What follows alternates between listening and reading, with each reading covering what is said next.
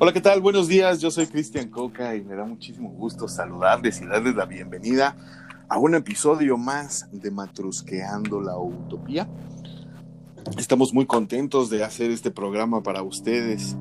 Y eso que acaban de escuchar con lo que iniciamos nuestro programa, pues fue nada más y nada menos que Stevie Wonder con esta canción de Superstitious, supersticiosos. Y no lo somos, no lo somos, pero en este programa pues eh, hoy, hoy cumplimos precisamente 13 programas. Acaba de pasar el martes 13 en esta semana. Y pues bueno, nada más haciendo un recordatorio de eso de manera musical, pues quisimos iniciar con esta canción de Stevie Wonder que, que es bastante divertida y la pueden escuchar en nuestro playlist de Spotify. Ya saben, recuerden, este es eh, un, un playlist que nosotros hacemos con todas las canciones que ponemos en el programa y si no las pueden escuchar, pues las mencionamos y ahí las escuchan completitas.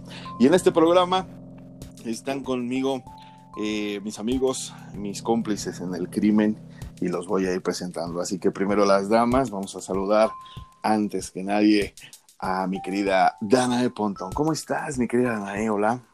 Hola, mi querido Cristianito, ¿cómo están? Bien, bien, bien. Primero las damas y las más bonitas. Hubiera entonces presentado al oso. Es ligeramente más bonita que tú, pero poquito. Ay, oso, te odio, vas a morir. Te voy a llevar una manzana envenenada. ¿Quieres una? Ahí está mi amigo oso, ya lo escucharon ustedes. ¿Cómo estás, mi querido oso Suárez?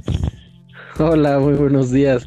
Pues claro que soy más bella, soy la bella, la bella flor más bella del ejido. Exacto. no sé cómo se diga, pero así Bueno, al rato espera una manzana de mi parte, por favor. Pero con chamoy, por favor, con chamoy, si no, no me la como. Chamoy, tilito y veneno. Sí, sí. Ándale, pues.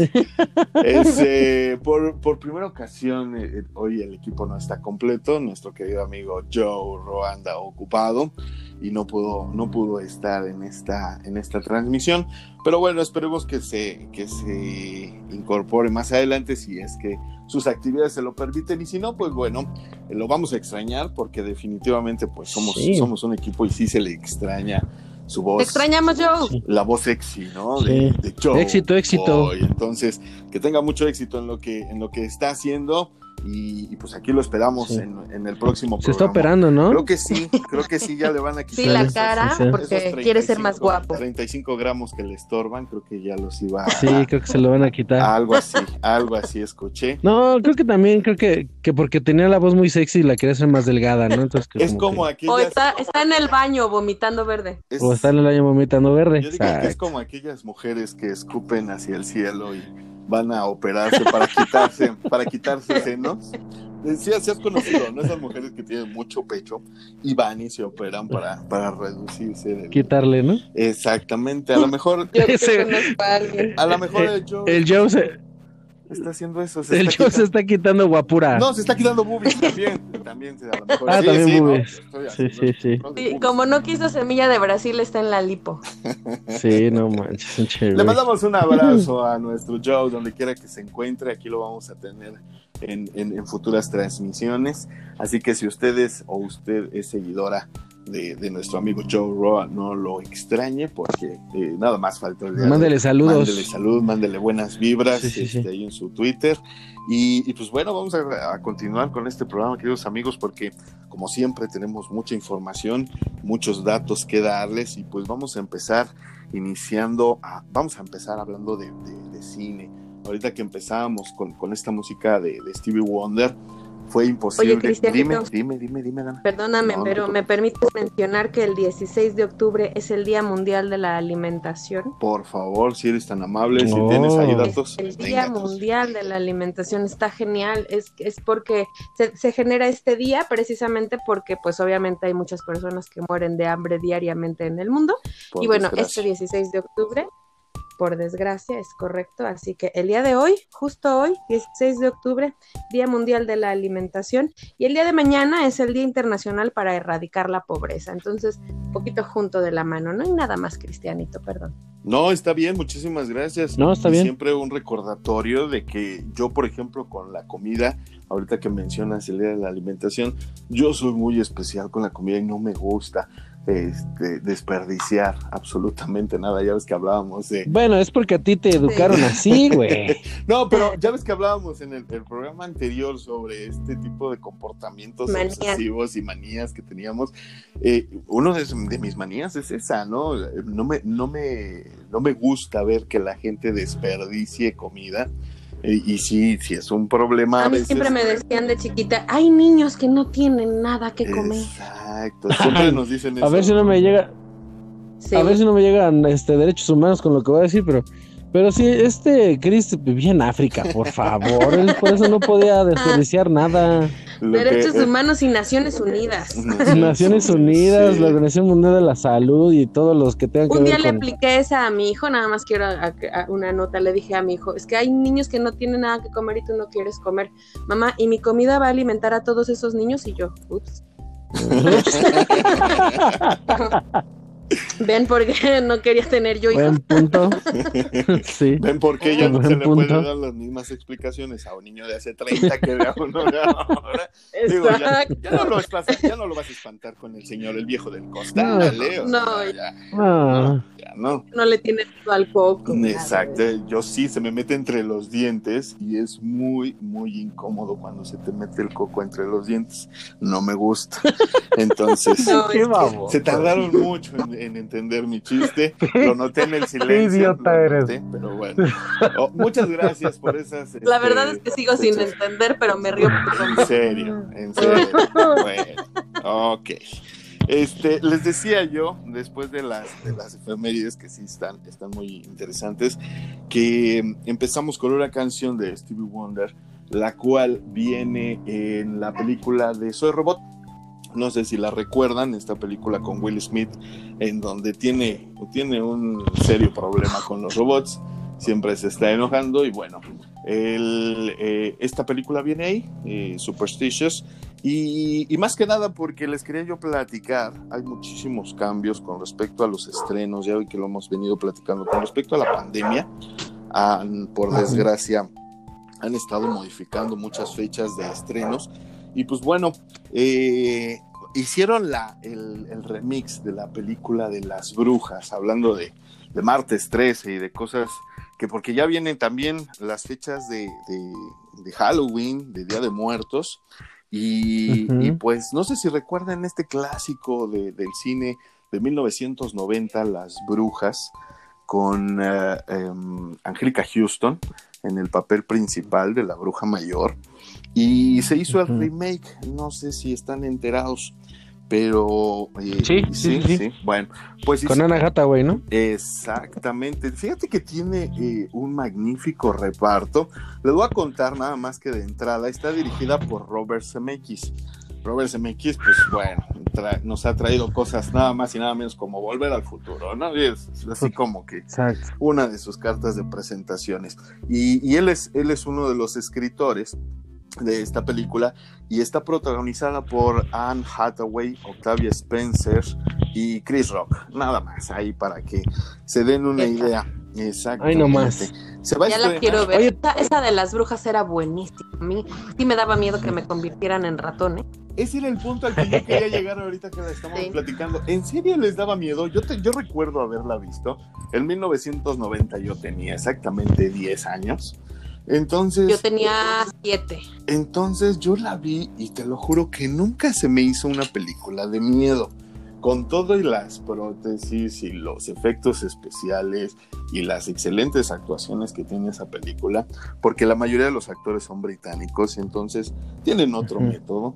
Y, y la verdad a mí la película se me hizo sí divertida, sí muy chistosa, digo, sale el señor Bing ahí, entonces yo soy fan de su, de su, de su comedia, y, pero nunca me asustó. ¿En serio te asustó, Lana, cuando la viste? De verdad sí. Sí. Digo, ya, ya como que una vez nada más, ¿no? Ya cuando después la veía me daba mucha risa y me gustaba mucho. Está muy chistosa. Pero ¿no? sí, sí, pero sí, sí de momento era así como, "Ay, las brujas convierten a los niños en ratones y yo apenas estaba, estaba, de verdad estaba muy chiquita, tenía siete años, estaba, y entonces estaba con la euforia de salir a pedir dulces en Halloween y los disfraces y todo esto. Y sí recuerdo, sí recuerdo mucho que mi mamá, es que mi mamá, saludos mamá, mm, te quiero, pero mi mamá y mis si eran así de, te van a convertir en ratón, síguete portando mal, síguete portando mal y te van a convertir, sí, y te van a jalar los pies y mira qué le pasa, sí, claro, sí. y, ya después yo decía, ay, no, no, no. Sí, pero, pero yo creo que tal vez fue más el terror psicológico que engendró mi madre, ¿no? Pero, pero que, que, la película en sí. ¿Manda? Que haciendo un, pequeño, haciendo un pequeño paréntesis, yo creo que el miedo era infundado más por nuestros papás que por otra ah, cosa, ¿no? Por supuesto. Sí, sí. Sí, porque yo me acuerdo que también a mí me decían del Coco y del Juan Pestañas y no me acuerdo que más y si me daba miedo, güey. ¿Juan Pestañas? ¿Qué hacía? ¿Te llegaba y te quitaba tus pestañas una por una? Pues no, yo después sabía que Juan Pestañas era el que venía, era un viejito que te venía y te contaba cuentos en la noche, ¿no? ¿Y por qué da miedo? Este, porque según creo que era, yo lo relacionaba con el ropavejero, ¿no? Porque el que pasaba por aquí en casa se llamaba el señor Juan. se llamaba el señor Juan el que pasaba, el que pasaba para recoger en esos tiempos, y yo lo relacionaba con el señor Juan Pestañas y pues me daba miedo. Pobrecito de mí. Ay, el osito asustadizo de niño. Sí. sí, bueno, pues ojalá que con la tecnología que tenemos hoy en día dé más miedo esta nueva versión, ¿no? Pues mira, hay, hay, hay una foto ahí donde están las brujas, este, se ve, se ve chistosa, digo, insisto, habrá que verla bien. La película se estrena el 22 de octubre para quien la quiera en HBO, nada más va a estar por esa plataforma. ¿No va a estar en el cine? ¿No la van a subir después? No, al parecer se va a quedar nada más en HBO, ya después la irán a pasar en su programación de HBO normal, supongo yo pero este, por el momento no va a ser en cine. Y pues bueno, ya los, los seguidores de, este tipo de películas pues ya la estarán buscando si es que les interesa. Más que nada que... A mí me interesa, yo sí la quiero ver, pero no tengo HBO. Pero es que yo creo que nos tenemos que ir acostumbrando, ¿no? Porque ya las productoras, eh, al ver cómo está la situación por lo de la pandemia, pues ya están utilizando el streaming para, para hacer los estrenos porque si no se quedan sin nada. Como dices, pues por la pandemia, número uno y número dos, pues estás de acuerdo que desde hace dos años nos están bombardeando con una de plataformas.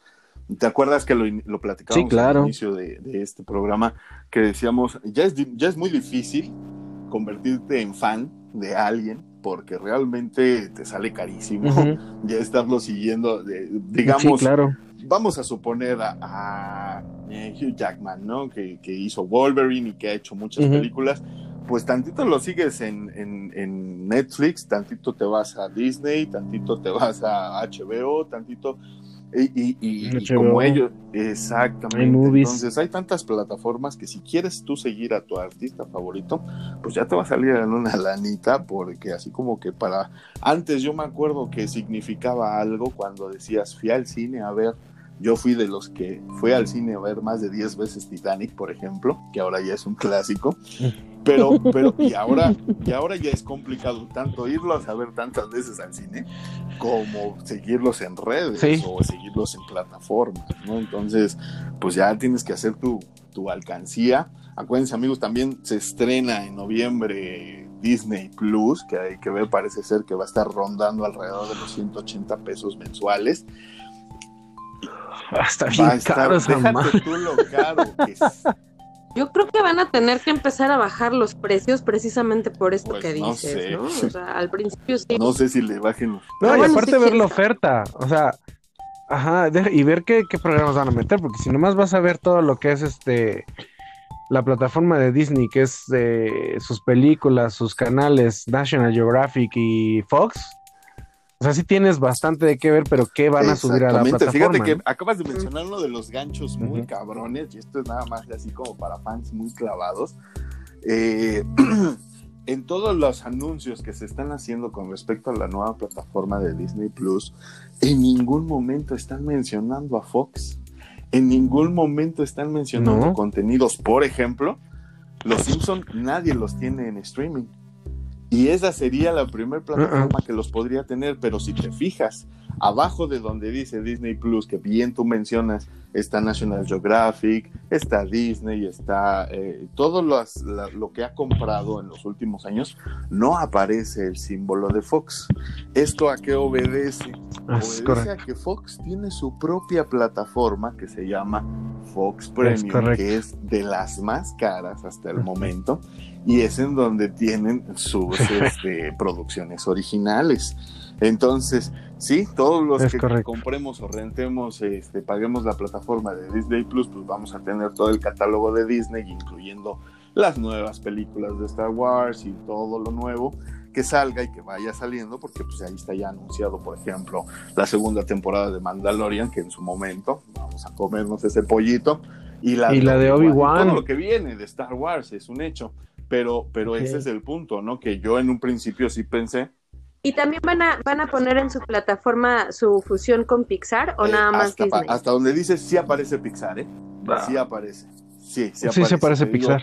Que el único gran ausente que yo veo ahí en esa plataforma es Fox. Y es por las razones que te digo, porque eh, Fox tiene su propia plataforma de streaming y al parecer pues le va muy bien, ¿no? Entonces, pues eh, le va bien, le va súper bien. Entonces dudo mucho que en esta plataforma de Disney ligeramente hay que ver, hay que ver cómo nos va a ir, ¿no? Entonces, otra otra noticia que hay en el mundo del cine, ¿qué pasó? Oye, pero espera, espera, espera, nada más una pregunta. Este, ¿ustedes creen que esto sea como el vaticinio de que como ya todo va a ser en streaming, desaparezcan las salas de cine en un futuro? Mm, no, no creo. Bueno, en un futuro ¿cuánto? En un futuro. Pues es que no sé. Yo creo que ahorita no, es, es un, el cine ya no es negocio por el cine mismo, sino por todo el comercio que se Y ya tiene años siendo así, ¿estás de acuerdo? Pero es que... Sí, y, además... Ajá, pero es que... Ver una película perdón, perdón. en casa no, no tiene como el mismo feeling, ¿no? Es como, siempre, siempre el cine le da... No, ojalá que Digo, nosotros... Ajá, digo, nosotros que somos amantes del cine, yo creo que mucha gente que nos escucha es amante del cine, pues estarían desacuerdo, pero pues ahí los productores son los que como velan el, ¿cómo se dice? Por, por la inversión que hacen, y si no la sacan en un cierto momento para poder retornar su inversión, y ven que ahorita como está la situación, principalmente en, América del Norte y en, este, en Europa, donde es donde más se difunde por ahorita por la pandemia, pues por eso yo creo que están considerando las, las plataformas de streaming, ¿no? Yo no creo Yo no sé, ojalá y no, ¿no? Ojalá, quizá reduzcan, quizá reduzcan, pero tampoco no, creo que No, definitivo. La experiencia de ver el cine en el cine es, que... es única, visualmente hablando, auditivamente hablando, ¿sí? Yo creo que llegó un momento en el que los mismos productores de cine abusaron, ahora que de, unos años para acá que, que regresó un poquito el auge del 3D, y que todas las películas de acción nos las estaban vendiendo en 3D y, había muchas que no estaban diseñadas para eso. ¿Estás de acuerdo que también el gasto que se uno, uno genera al ir al cine, eh, lo más barato es la película, porque de ahí en fuera es, es muy, muy caro. Eh, lo de haber, ¿no? Más de tres personas, bueno, ya salió una ida al cine en casi mil pesos. Uy, no. Imagínate, imagínate, por ejemplo, una anécdota rápida. Cuando mis papás iban al cine, me platicaba, me platicaba de mamá que este, que mi abuela le decía, mi papá cuando me decía, oye, vamos a ir al cine. Y mamá le, y le tenían que pedir permiso a mi abuelita. Y mi abuelita decía, prepárate, tú, tal, tal, todas las tías. Y dice mi papá que llenaban toda la hilera, güey, del cine estadio allá en el, que era antes ¿Eran los eran los chaperones. O sea, imagínate que llevarlos ah, en esta época con los gases, con lo que representa. No, güey, se queda pobre, mi pobre. Imagínate. Definitivo, ¿no? sí, por eso dije barbacoa. Sale más barato no, a todos a comer barbacoa que llevarlos al cine. O sea, definitiva. Pero, pero fíjate que ahorita que mencionas el cine de antes, incluso mencionaste a la abuelita. Mi abuelita decía de antes era dos por uno, había una dos tandas por un boleto. Sí, la permanencia voluntaria, ¿no? La permanencia voluntaria. ya me tocó la permanencia voluntaria en donde entrabas a la mitad de la película, no había ningún problema y te pedía, te podías quedar a ver el inicio de la siguiente función y, y ya, ya completabas lo que te faltaba y así querías te salías. O había quienes mañosamente se quedaban todo el día ahí para perder el tiempo.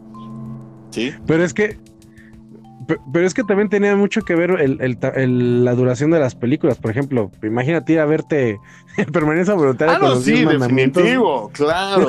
Pues O sea, imagínate ir a ver esa película, oso tan solo. No manches, así está pues, cañón. en mexicano las películas no duraban más de una hora media, una hora y media. Las de Pedro Infante, ¿cuánto duran, no? O sea. Bueno, pero.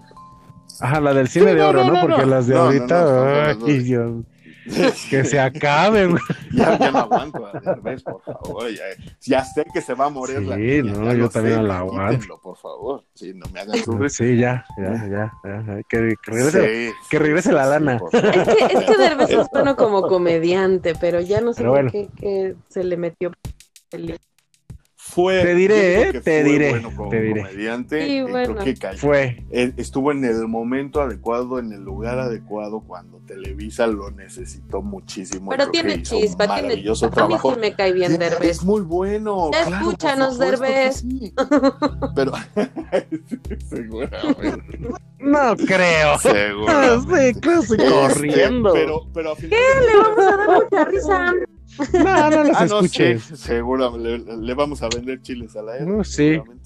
Pero, pero, pero ¿estás de acuerdo que es algo que dio a, actor serio y dramático, sobre todo? No se la crees y, sus películas dramáticas son más que predecibles, pero, pero bueno, tiene público y está bien, hace sus producciones, como dirían por ahí, hace su luchita, ¿no? Entonces, pues, pues bueno, les decía yo que esta semana en redes sociales, eh, la hermosísima Gal Gadot eh, anunció que de la mano de Patty mm. Jenkins, que fue la directora de, Wonder Woman, la Mujer Maravilla, de la mano de Patty Jenkins van a hacer una película de Cleopatra. Entonces, mm. pues. Esta no va a estar en streaming, dime que sí va a estar en cine. Está en etapa de, que dure lo mismo de la del, de los 60, de los 50, 60, Que con el hizo de Taylor, eso es qué película, güey. Los 10 mandamientos, ¿no? sí, no pinches películas de casi 5 horas, güey. No, no, ¿cuántas eran? Del cine norteamericano, ¿te acuerdas? Cuando se iban incluso a filmar a España, de, los 10 mandamientos y juntaban un chingo de gente y cuando todavía no había producciones de computadoras ni de de, blue screen. Eh, así se hacían las películas y, realmente hubo cosas maravillosas como Ben Hur, como Cleopatra con, con Elizabeth Taylor, Los Diez Mandamientos. Hubo muy buenas películas y pues bueno, ya estamos en épocas de remakes, ya de, volver a hacer los clásicos, ¿sí? Y, al parecer nuestra Gal Gadot ahora va a ser Cleopatra. Hay que ver qué, qué parte de la historia cuentan, porque pues bueno, todos sabemos eh, ya más o menos la, la, historia, pero hay que ver en qué específicamente en qué punto de la historia se basan y, también hay que ver a quién le ponen de pareja, ¿no? Porque este, pues digo, se suicidó por amor. Entonces hay, hay que ver eh, pues quién realmente va a ser el, el ganón ahí, ¿no? Entonces, Oye, mientras no hagan la, la producción italiana esa de. Cleopatra. de ¿Cómo se llama? De, de, de You Wanna I Mean. fíjate que exactamente en ese año que se estrenó la versión porno de, de Cleopatra, en ese año yo, yo fui a la Expo Sexo aquí en México y estaba la actriz, estaba la actriz te lo juro. No que sí, seas De la película este porno de Cleopatra estaba en la exposición. Sí, sí, sí, sí, sí, sí. Sí, sí, sí, sí, sí, sí. Fue como las, pues, la segunda, ¿no? Segunda, este, Sex City, ¿no? ¿Cómo no? Este, expo, este, expo Sexo, ¿no? Fue la segunda, fue la ¿no? segunda, sí, exactamente fue la, fue la segunda y este y sí me tocó conocer. ¿Y si tenía historia la película porno de Cleopatra? ah, por supuesto. Ah, claro, tiene una super historia, claro. Este mm, no, bueno, se consumó. Dejémoslo así. Fíjate nada más para que veas las bondades de, la producción pornográfica. Se trataba de unos, eh, unos personajes que estaban tratando de entrar a la tumba y se fueron a Egipto a grabar. ¿sí? Y se nota mucho cuando están en exteriores, en exteriores obviamente, ¿no? están grabando en, en exteriores Sí, afuera claro. de las pirámides. Y, y- y obviamente estos exploradores buscan entrar a la tumba para robarse un pedazo de, de piel y clonar a Cleopatra. Entonces, obviamente, en las escalinatas de la tumba se encuentran a un guardia de seguridad que no te voy a decir cómo hacen para lograr pasar, que no se den cuenta que, que uno de los exploradores entra a la tumba mientras el guardia está distraído con la, con la, con la exploradora. Y, y- y total que se roban un pedazo de, de piel de, de la, de la momia, ¿no? Acto seguido, pues así con, con producción básicamente de Odisea Burbujas, en una máquina que no se ve, clonan, clonan a, a Cleopatra. Exacto. Pero lamentablemente para toda la gente que nos está escuchando, esta es la segunda parte porque está dividida en dos. ¿Sí? Ha- Hay Cleopatra Sí, 1 sí, sí, está de dos, están bueno, dos, La están Cleopatra 1 te cuenta en la antigüedad cuando Cleopatra estaba enamorada y pues las bacanales que obviamente hacían porque pues Cleopatra, ¿no? Y porque pues el imperio egipcio entonces hacían unas orgías que pues ni te las platico porque obviamente Salen en la entonces, película. sí, Por eso decían que se basa- Eso, eso sería Por un eso decían spoiler. que se bañaba en leche de burra. Ah, ¿nos platicas? ¿Sería un spoiler? Entonces, la, la- la- el final de la 1 Sí, es sí. exactamente cuando ella muere y, y la y están intentando clonarla. Y la película 2 es ella clonada, ¿sí? que no sé por qué. Eh, eh, Cleopatra en el pasado tenía el cabello oscuro y Cleopatra clonada lo trae rubio. pero Ah, pues se lo pintó. eh, sí, claro, yo soy estúpido que no comprende esas cosas, claro. Sí, claro. Entonces, este. Fueras ma- Sí, Literalmente ya después, mamadas. Otro spoiler. pero, pero no te voy a contar en qué acaba, porque pues esto va a ser un verdadero batidero, ¿no? O sea, ya, ya este, dijeron todos los spoilers. sí, bueno, sí, sí. las mamadas y las Sí. orgías. entonces, yo supongo que la película de Gal Gadot no va a traer nada de esto, pero dudo mucho que la vayan a, Maldita a clonar. sea. Chihuahua. Pero este, pero bueno, digo, al final de cuentas, sea. este, esperamos mucho de esta película, esperamos que sea igual de divertida que sus predecesoras y este, por lo menos a nosotros sí nos va a hacer. Bueno, reír. mira, por lo menos tiene este, historia, ya, ya me dijeron. que- Claro, y si de repente alguien llora con esta película, pues también digo, Kleenex va a ver. Eso es mucho. Entonces, de que se ocupan, se ocupan. Sí, uh, Entonces, sí. pues bueno, ahí está, ahí está la información que se dio esta Dios semana. mío. Me dice, Yo, Oye, me dice- auxilio. y dicen que yo estaba desatado la semana pasada, pero si ustedes, o sea, Tira paro, Joe. No, perdón, perdón. pues así está, así está la información en cuanto a próximos estrenos. Entonces, este, ¿cómo ven, amigos? Les, les, les- Maravilloso, yo la las quiero ver las tres. Cleopatra 1, Cleopatra 2 y la que se va a estrenar. Sí, sí, sí. Sí, la 1 y la 2 son las mejores.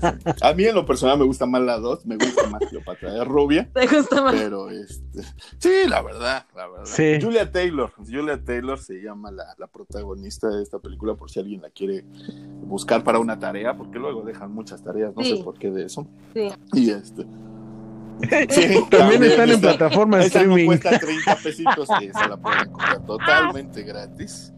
Sí, Ajá. totalmente gratis. Gratis. también. ¿Cuál, cuál está en streaming? ¿En dónde? Este, la de la Cleopatra. Todas. ¿En, en dónde? Todas. ¿A poco están en Netflix? Los dos de Tú Cleopatra, uno y dos. Pon una Ajá. X en tu buscador No. y aparece. Ay, Con eso tienes. Y te aparece. ay, Sí. ilusa de sí, mí, sí. perdona. Hay un chorro. Escribe Cleopatra, Julie Sí, Taylor y con eso, sin broncas. Ok. Entonces, este, pero sí, ahí, por, por ahí debe de andar, fíjate, creo que tengo una foto con ella y este, por ahí debe de andar. Ah, ah, por supuesto. ¿Te tomaste una foto Ya con ella? ahí, ¿qué? Ay, No pues, seas la mamón. Facebook de Me- Matusqueando me- la me- Utopía, ándale. Oye, ¿y usaba, y usaba perfume de ese de leche nido? ¿Cómo que perfume No, de leche nido? Te lo- déjaselo de tarea. dejo. ¡Ay, no! Explícame, oso. No, no, no, no. No, no porque se van a ir los dos. Los No, dos no, no, no. Que tenemos, entonces, pues, deja- deja- Los que tenemos se nos van. Sí, es un poco, es un poco el amor y lo desperdiciamos en celos. No, no, no, no. Pero bueno, este. Si, si no tengo la foto, ¿sabes qué? Si tengo por ahí debe de andar guardado el póster. El póster me lo autografió y hasta, y hasta me regalaron el DVD original. Ájale. Entonces, este, sí, sí, sí. Oye, no, Ah, pero, chido, la foto, busca. La voy a buscar, la voy a buscar, no les prometo nada porque... Es de esas bueno, cosas ahí. que no puedes perder, no te hagas. Tiene porque 20 Las años. quemaron en un ataque Oye, de güey, toxicidad. Hubieras hecho. Eso ya tiene 20 Sí, ya años. tiene 20 años. Hubieras hecho casting tú, güey. Tú sí pareces africano, güey. Sí, ¿verdad? Como esclavo de egipcio, como esclavo aquí. Sí, Cargando las piedras. también, sí. sí, Deja las piedras, hombre. sí. Ah, Sí, de la porno, de la porno. Por, sí. Por, cier- por Sí, cierto, hombre, oh, por supuesto. programa, Consejos tántricos, ¿eh? Digo, ya que estamos hablando de pianos. Ah, no se vayan. adelante No, se vayan. Tenemos nota tántrica el día de hoy, así que no, no Sí. se vayan. Sí, por si quieren mejorar su vida sexual o empeorarla, uno nunca sabe. Entonces, Sí, sí, claro. Esperemos Así que sea lo primero, pero esperemos, exactamente. Exactamente, esperemos que así sea. Este, pues esos son los estrenos que va a haber, hay muchísima, muchísima información, muchas, muchos se siguen moviendo, ya ves que platicábamos en, en semanas anteriores que muchos de los estrenos se han estado moviendo, pues por la pandemia, por cuestiones de, mm, de seguridad y de salud, los, los cines, pues ya nos platicaba Dana en ocasiones anteriores que no están abiertos ¿Ya al fueron a ver Tenet? 100%. No, Ay, no, No, no, no, ¿va pero, a salir de pero cartelera? Eh, No. Les encargo. no, no, no. Sí, no creo, ¿eh? Es que, es que también, ah, bueno, como bien dices, este, eh, o sea, por la cuestión de seguridad y de, de la salud de los, de las personas que asisten a las salas, pero también, ¿sabes qué? Yo creo que los mismos productores, el retorno de inversión es la clave de estos güeyes, ¿no? ¿Cuánto invirtieron para hacer una película y cuánto tiempo le dan para ese retorno de inversión? Entonces, si la gente no está yendo al cine por cuestión de seguridad y por cuestión de que, pues que todavía no entendemos de que todo está fuerte la pandemia, pues por eso están utilizando los streamings. Entonces, para también que la gente entienda eso, ¿no? De que, pues es también una chamba y, y obviamente pues necesitas re- re- re- ese, ese reingreso de todo lo que invertiste, porque si no, le- no sé si supieron, hace poco en, en Inglaterra un productor escritor hizo una obra de teatro con Colin Firth y con esta... Ay, ¿cómo se llama esta? Bueno, no me acuerdo la persona. Este, lo estuve, estuve viendo en, en, en BBC, no sé si han escuchado un grupo, un programa claro. que se llama The Graham Norton Show. Ajá, y salió apenas la, la entrevista con esta persona y le tuvo que pedir a Colin Firth, que es el que le dice el de, el Mm. de el discurso del rey, sí, sí, sí. por si no ubican al actor, este, eh, le, le tuvo que pedir este, que le regresara el dinero, porque pues no había retorno de inversión Sí. y el actor se lo regresó al productor, ¿no? Entonces, este, a ese grado están en, en Europa. Entonces, imagínense las grandes producciones, la preocupación que tienen actualmente porque este, todo lo que estuvieron filmando antes de la pandemia, Sí. pues ya lo tienen que sacar, Sí, ¿no? Y A aparte, fuerza, es ¿no? que- Muchos se están, para se están adaptando, Entonces- ¿no? Se, se están adaptando Oh, al ¿muchos perdón? modo de hacer eh, cine o teatro incluso, ¿no? Estaba yo leyendo con respecto a las nuevas, nuevas producciones Sí. que se están haciendo en México, que nada más dejan entrar de 15 a 20 personas y Oye, pero de por sí nadie iba al teatro aquí en México, no tenemos esa cultura, ¿no? Todavía, ¿no? De ir a ver al teatro. Deja tanto por las producciones, porque hay unas muy buenas, unas que son universitarias, etcétera. Y de plano no vas al teatro y luego los les restringes a 30, 40 personas. Totalmente de No, acuerdo. manches, pero, pobres pero fíjate. Oso, eh, estaba yo leyendo con respecto a, a una obra de teatro en específico que se está haciendo ahorita y es como un tipo museo. Entonces te van llevando a ese pequeño grupo de menos de 30 personas Ah, y, ok. y haz de cuenta que cinco actores te van desarrollando una trama junto a ti en, el, en este como museo y vas avanzando de escenario en escenario con diferentes actores, te van contando una historia, incluso mencionan que hay este hay, partes donde el público participa porque insisto pues estás metido literalmente en lo que es su escenario y su obra sí y, y, de esta manera pues bueno nos estamos adaptando. Eso sí se llama adaptación a la situación claro. no entonces yo creo que es muy loable que este tipo de cosas estén pasando, que estén sucediendo, porque en definitivo, pues como ya lo platicamos, esto no se va a ir mañana, no este, ahorita estamos en un punto como que creemos o tenemos la sensación de que llegado el año nuevo, las cosas van a ser distintas a partir de enero, y sabemos que no, sabemos que por desgracia, pues vamos a seguir en pandemia, vamos a seguir cuidándonos, necesitamos bajarle al, número de contagios, cosa que no está sucediendo, se está manteniendo, entonces pues hay que seguir con las, con, las medidas de seguridad. yo veo a mucha gente en la calle muy relajada, sin tapabocas, sí, mucha gente mucha gente en las calles innecesariamente porque se les nota que no tenían a qué salir o sea, en el afán de querer seguir con nuestras vidas, insisto, ahí están los números, ahí está la situación, se ve el rebrote muy, muy claro y si no se ve que estén subiendo los números, tampoco están bajando y ese es el problema, ¿no? Entonces hay que tener mucho cuidado con eso, pero sí, regresando a lo del teatro, se me hace muy loable que estén adaptando ya la situación para que pues uno siga saliendo y uno siga tratando de tener una vida normal, pero, pero insisto, sí con, las medidas adecuadas, ¿no? Para que no nos contagiemos. Así es. Pues bueno, vamos a hacer un pequeño corte, vamos a mandar la canción y regresando, no se vayan porque nuestra querida Danae trae unos temas de agárrense. Entonces, eh, nos dejamos con algo de música.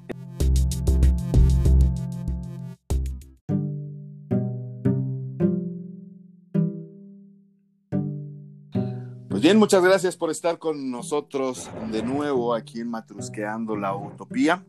Y eso fue nada más y nada menos los Beatles, nada más. Esta canción que se llama She's Living Home, esta canción la puse en específico por el tema que vamos a abordar a continuación. Y nada más les quiero leer un poquito de la letra y dice así, miércoles por la mañana a las 5 en punto como el día comienza, cerrando silenciosamente la puerta de su dormitorio, dejando la nota que esperaba que dijera más. Ella baja a la cocina, agarrando su pañuelo, girando silenciosamente la llave de la puerta trasera. Al salir, ella es libre. Le dimos la mayor parte de nuestras vidas, dicen los papás. Se va. Sacrificó la mayor parte de nuestras vidas en casa le dimos todo, todo lo que el dinero podía comprar, pero ella se va de casa. Después de vivir sola tantos años, dice adiós. El padre ronca mientras su esposa se pone la bata. Recoge la carta que está ahí de pie, solo en lo alto de la escalera. Se derrumba y llora con su marido.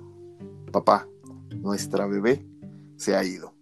¿Por qué nos trata tan irrespetuosamente? ¿Cómo ha podido hacernos esto? Ella. Nunca pensamos en nosotros mismos, solo en ella. Se va. Nunca pensamos en nosotros.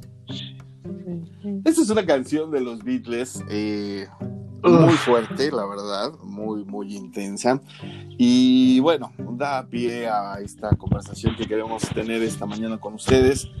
Y platícanos, mi querida Danae, ¿qué nos traes esta mañana? Gracias, Cristianito. Escuchaba con atención la canción. Y, bueno, es, es. Ay, perdón, se me fue mi internet. Ahí estoy.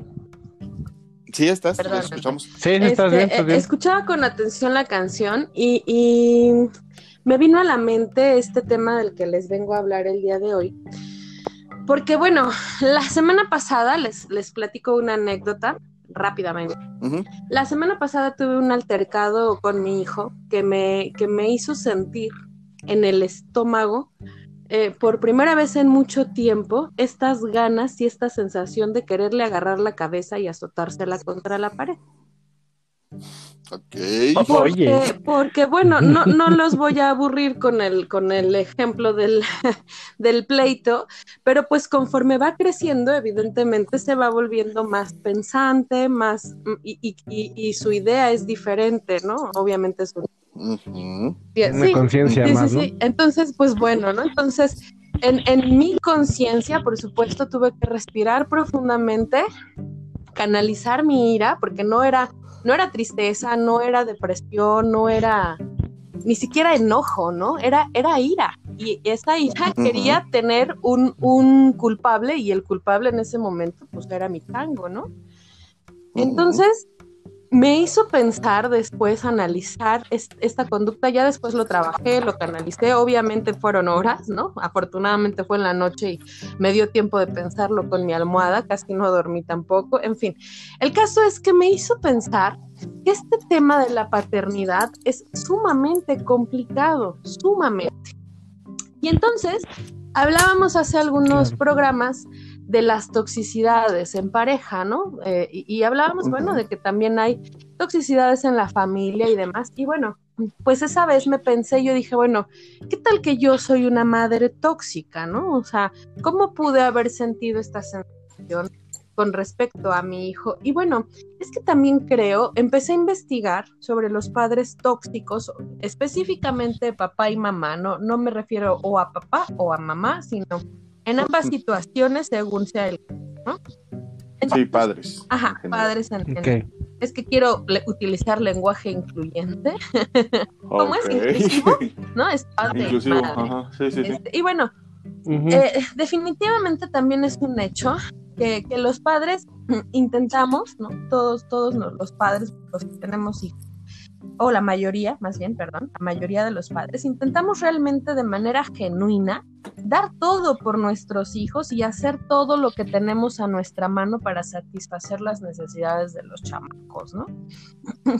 Sin embargo, bueno, es un hecho también que en el mejor de los intentos cometemos errores en el camino, ¿no? Que nos llevan a comportamientos que son realmente poco beneficiosos para el desarrollo de nuestros hijos, como la sensación que les comentaba que me generó en la semana, ¿no? Entonces, bueno, eh, viendo, viendo ciertas características de padres tóxicos, investigué eh, en algunos artículos de, de psicología y educación social de los niños, etcétera. El primero, bueno, es ser demasiado exigentes. Los padres son demasiado exigentes porque no toleran los fracasos, ¿no? La causa de estos es que, pues obviamente tienen ellos mismos una baja autoestima o un sentido de inferioridad. Es como de las más importantes características. El ser manipuladores, de manera consciente o inconsciente. Los padres también son manipuladores.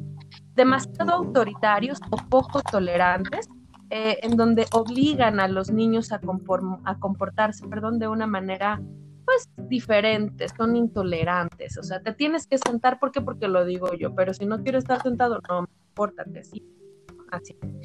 Este, obviamente los que maltratan física y verbalmente, ese es otro padre tóxico, demasiado críticos hacia las cosas que hacen los niños, poco afectuosos, poco comunicativos, cuando culpan a los hijos, ¿no? Por, por los fracasos que tenemos como padres, o, o lo contrario, cuando proyectas una fantasía de, de ti que no pudiste con tu hijo, ¿no? Así de yo quería ser doctor y termina siendo carpintero, pero mi hijo va a ser doctor, ¿no? Y lo obligan a estudiar medicina. Eh, cuando son excesivamente protectores, que quieren meter a los niños en una burbuja de cristal y que no les pase nada, eh, cuando no aceptan obviamente amistades o incluso parejas, ¿no? De, de sus hijos, planifican su carrera profesional, son esto también me llamó mucho la atención. Son egoístas porque solo piensan en ellos mismos y no piensan en los niños. Es decir, e, en fin, ¿no? Son un mal modelo, por ejemplo, los padres alcohólicos o golpeadores O cuando enseñan eh, hábitos no saludables, ¿no? Así del que comas todo lo que quieras, de ganar en calle. Entonces, bueno, eh, yo pensaba y veía esto, y bueno, me decía a mí misma, bueno, es que todos somos padres tóxicos de alguna manera, todos en el entendido de querer hacer las cosas bien, pues se nos sale de control algunas veces y me venía a la mente mi infancia, ¿no? Y que obviamente pasa de generación en generación este tipo de... Entonces, bueno, yo sé que ustedes no tienen hijos, pero ¿me pueden, recuerdan cómo fue el crecimiento de sus padres? ¿Sus padres alguna vez cayeron en estas características de padres tóxicos? ¿Va eso? Mm, yo creo que, no creo. Bueno, es que en mi caso, um, a mí sí me dejaban hacer mucho lo que yo quería, ¿no? Sí me dieron mucha libertad en, ¿cómo se llama? En, tomar mis decisiones. Este, principalmente al principio, ¿no? De antes de mi adolescencia. Yo me acuerdo que yo tenía mucho interés, eh, como, como mi familia, bueno, mi papá, como ustedes saben, era marino. Y este, y me llamaba mucho la atención los, todo lo que era cuestión militar. con educación y militar. Me llevaban, pues un poquito, pero fíjate que él fue como muy, mi papá principal, yo creo que tenía un equilibrio por mi mamá, ¿no? Entre los dos. Porque sí, mi papá fue muy exigente, pero fue muy cariñoso, extremadamente cariñoso. También mi mamá también fue muy cariñosa, pero ella sí, vela, como mi papá siempre estaba afuera, la que cuidaba o resguardaba, vamos, el, el ambiente familiar de la mamá, ¿no? Y entonces, este, cuando a mí yo me acuerdo que si yo hacía algo, por ejemplo, me acuerdo de una, una anécdota que este, jugaba yo fútbol porque el patio de su casa aquí. Gracias. Este es grande, eh, jugaba yo con la pelota y un, y un día le pegué tan fuerte que rompí un vidrio, ¿no? De un vecino. Y mi mamá me, este, cuando pues tú sientes ese, esa cosa así de, ya, ya lo regaste, ¿no? y ya valió. Y mi mamá así como que, no, inventes y le voy a avisar a tu papá. Entonces el decirle, le voy a avisar a tu papá, pues me da miedo, ¿no? Pero llega al final del, del, día, ya cuando llega papá y todo eso, dice, oye, que tu hijo rompió el vidrio. Entonces, a ver, nunca fue de agarrarte y darte el trancazo, sino, si ahora vas a tener que hacer algo para poder reponer el daño, ¿no? Y entonces, este, me acuerdo que estuve vendiendo dulces porque le dije, bueno, ¿cómo le hago? ¿No? Dice, pues tienes que trabajar. Dice, ¿tienes dinero? Le digo, no, pues tienes que trabajar. Y entonces me compró una bolsa de dulces y me salí abajo de la casa a vender dulces para pagar el vidrio. Mira, es una buena idea, ¿eh? Y de ahí empecé.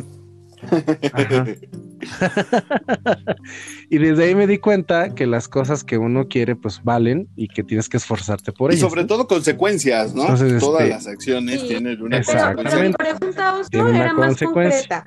¿Tus padres, uno de los dos, tuvieron alguna de estas conductas tóxicas? No, porque mira, fíjate, pasé por la parte del interés del militar.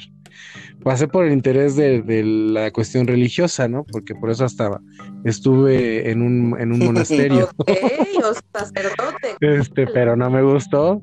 Sí, sí, sí, pero no me gustó. Eh, después quise estudiar, eh, ¿cómo se llama? Actuaría. Y, y siempre ellos querían, ellos siempre, siempre tenían la idea de que yo iba a ser, no sé, médico o, como abogado, ¿no? Y el que salió abogado fue mi hermano, yo salí ingeniero, entonces, no, nunca hubo así como algo que me estuvieran eh, diciendo, tienes que hacer esto y ahora tienes que hacer lo otro. Me dieron muchas libertades en ese aspecto y, como dice Chris, o sea, siempre me daban la, la, entender este, que siempre cuando hay una acción hay una consecuencia. Yo creo que no eran tan tóxicos hasta eso. Ahorita diciéndolo así, no creo. ¿Y tú, Chris? No. Fíjate que yo vengo de una familia de, padres divorciados. Y cuando yo tenía tres años se, separan. Y, pues bueno, obviamente la crianza fue básicamente por parte de mi madre. Y al igual que al oso, me dieron muchísima, muchísima libertad de, tomar mis propias decisiones. Eh, y obviamente, pues me equivoqué en, muchas, como era de esperarse. Pero, pero fíjate que, que tóxico, tóxicos. Con las características que les dije. Con las características que nos diste. Ahorita estoy pensando, fíjate que. Porque es que eso es a lo que iba, perdón, Cris. Pero es que es justo, justo, justo eso que estás diciendo es a lo que iba. Ajá. Todos eh, tenemos características tóxicos o tóxicas, perdón, porque en algún momento los hijos nos hacen enojar, ¿no? O sea, cuando, cuando se enojaban sus papás, a Oso, bueno, en ese momento tu mamá sí te gritoneó y te amenazó con que te iba a acostar con tu papá. Ese era el punto, ese era el punto al que yo iba, como dices. exactamente. Mi mamá, por ejemplo, también tuvo la toxicidad, a lo mejor, de decir, quiero que sea eh, doctor, ¿no? Porque sí, mi mamá quería verme de algún modo uniformado. Y quería que fuera eh, médico, o quería que fuera piloto, o que fuera eh, algo con uniforme, ¿no? Entonces, hace rato que decías de las toxicidades de los padres, pues pasarles sus traumas al hijo con respecto a lo que yo quise ser, pues a lo mejor, pero tampoco fue así como que, ay, te estoy chingui chingue, y, y digo, me lo dijo varias veces, yo quisiera, yo quisiera, pero tampoco fue una obsesión de ella, ¿no? Entonces, yo creo que la mayor toxicidad, y venía, pues, eh, ahora sí que me, disculpen mis, mis, tíos y mi mamá, yo creo que venía de un poquito de mi abuela, porque eh, mi abuela era ligeramente manipuladora, ligeramente eh, chantajista, si lo quieres ver así, ¿no? O sea, sabía, sabía dónde darte para para hacer, para que hicieras lo que ella quería, ¿no? Entonces, a lo mejor si tuve un poco de padres tóxicos, pues a lo mejor un poquito de eso que, que, que, somos manipuladores todos, un poquito chantajistas en la parte emocional, pero, pero nada excesivo, ¿eh? Ahorita que lo estás diciendo así, Chris, eh, yo lo estoy diciendo porque yo soy el menor de, mi, de los, tres, de los tres que somos, tres hermanos. Y yo era el Conce, exactamente. Bueno, es lo que dicen mis hermanos. Imagínate. Porque fíjate, creo que mi hermano. Ya, sí, sí te escuchamos, ¿eh? No te preocupes. Este, mi hermana que es economista, este, ella sí decía que mi mamá quería que fuera algo así como eh, algo de relaciones internacionales o algo así, ¿no? Pero a mi hermana le gustó este, economía, ¿no? Y a mi hermano creo que le querían, a él sí le querían meter la que era de doctor y fue abogado. Entonces yo creo que en base a esas dos experiencias, yo creo que conmigo dije, ya, este güey que lo que quiera, ¿no? Tal vez, ¿no? Y, también conforme vas teniendo más hijos, menos, más relajado te vuelves como padre, ¿no? Supongo yo que sí. Sí, sí. Lo que sí me he dado cuenta que este, mis hermanos tienen carácter fuerte, ¿no? Pero ellos mismos me han dicho que yo tengo carácter todavía más fuerte. Entonces, no sé si por haberme dejado esas libertades, soy muy, muy, yo soy, bueno, pues, ustedes me conocen, soy muy terco en muchas cosas, ¿no? o soy muy exigente. Y este, pero no sé si es por eso mismo y que es, si lo estamos hablando de esa toxicidad, fue la que mismo que me generó y hay, con los demás. Teoría, hay una teoría psicológica que dice que todos los papás nos joden de alguna manera. A este también era mi punto. Sí, adelante. Sí, gracias. Eso, que, que, que justamente no, no importa lo que hagas como padre, ¿no? Decía también, quiero quisiera comentar esto, y decía también el artículo que los hijos, ya cuando son adultos o cuando tienen la capacidad de pensar, deben poner límites a sus padres para evitar esta toxicidad. Por supuesto, respetarse a, ellos mismos y en la medida de lo posible alejarse de los padres tóxicos, ¿no? Entonces, bueno de verdad cuando yo veía toda la información, porque investigué varias fuentes em, y todas coincidían en lo mismo, ¿no? O sea, en que los niños hay que hablarles con amor, respeto, esta nueva onda de que a los niños no se les suena, ¿no? Por ejemplo, no le puedes dar un cachetadón al niño porque es delito y te lo quitan y se va al DIF y pues bueno, yo me acuerdo que a mí más allá de un cachetadón, o sea, a mí sí era o sea, y nunca llegó el DIF a salvarte. Y nunca llegó el DIF a salvarme. Entonces, sí, ¿no? Claro. Oye, ¿no, nunca, ¿nunca has pensado que esas leyes que, están ahorita vigentes son de niños golpeados de esa época? Quizá, quizá. Pero... no. Quizá, no, porque mira, a, mí jamás me, pegaron. Bueno, solamente una vez. Y eso fue porque yo y mi hermano estábamos jugando. Sí, sí, sí. Sí me escuchas, ¿verdad? Ok. Estábamos jugando y este, con unos, unas piececillas de juguete de, plástico que se armaban, en el que estábamos una guerra, ¿no? Aunque nos llevamos diferentes edades, mi hermano y yo jugábamos. Y llegó mi hermana, mi hermana en ese, e, ese tiempo creo que estaba en la universidad, algo así, y llegó, y ella siempre ha sido muy rockera, ¿no? Por eso soy rockero yo también con, mi hermana. Y trajo unas, unos zapatos de plataforma enormes, y pasó y los pisó, ¿no? Así como que diciendo, soy Godzilla, ya me tienen hasta la madre, ¿no? Y mi hermano y yo nos quedamos así y nos les fuimos encima a mi hermana, ¿no? Y entonces fue el único día que mi papá nos pegó, porque nunca le debes de pegar a una mujer, ¿no? Para empezar. Y este, y yo me acuerdo que, esa llamada de atención me dolió más lo que me dijo ya después de, nomás nos dio una nalgada, pero cómo nos dijo las cosas me dolió más y jamás lo he vuelto a hacer, levantar la mano a una mujer, ¿no? Por lo mismo. Entonces, no sé, digo, yo creo que son como varias situaciones que a algunos sí les daban unas tundas, porque yo me acuerdo que había chavos que hasta el señor se sacaba el cinturón y con levilla les sí, o los mojaban el cable y, pues así, a cinturonazos. Ajá. O los otros los agarraban y los mojaban los pies y les ah, ponían toques. ¿A eso no va? Yo, yo, yo creo que obviamente todos en algún momento pues, nos dieron una nalgada, nos dieron un jalón de...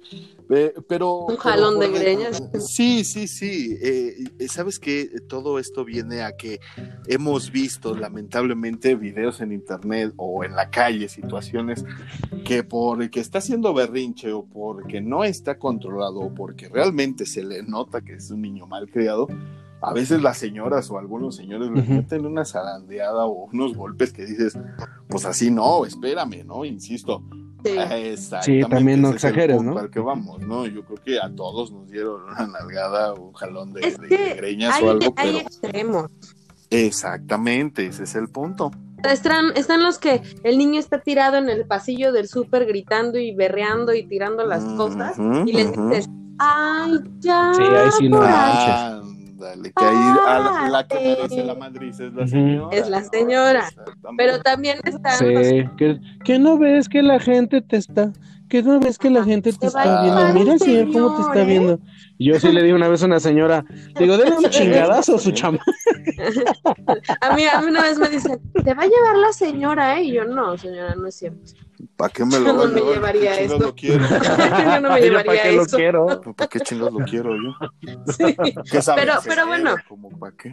Y el otro extremo también es de que el niño no está haciendo nada, apenas respiró y ya lo jaloneó, ¿no? Ya sí, sí, sí, por eso te digo, hemos visto casos en donde de plano necesitas otro papá o hemos visto casos en donde dices, sí señora, ya de plano déselo al señor del costal y que se lo lleve. Que de verdad que los niños no vienen con instructivo, ¿eh? es, es un proceso, ustedes no tienen hijos, lástima que yo no está para secundar mi emoción, pero es un proceso bien difícil porque, porque pues a veces ni siquiera nos acordamos de comer nosotros mismos, ¿no? A mí, a mí me pasa mucho de repente ahorita en, en esta onda de madre viuda que me toca vivir sola, eh, eh, es de repente muy intenso. yo tengo un montón de actividades, ¿no? Y de repente, pues si yo no como, no pasa nada, ¿no?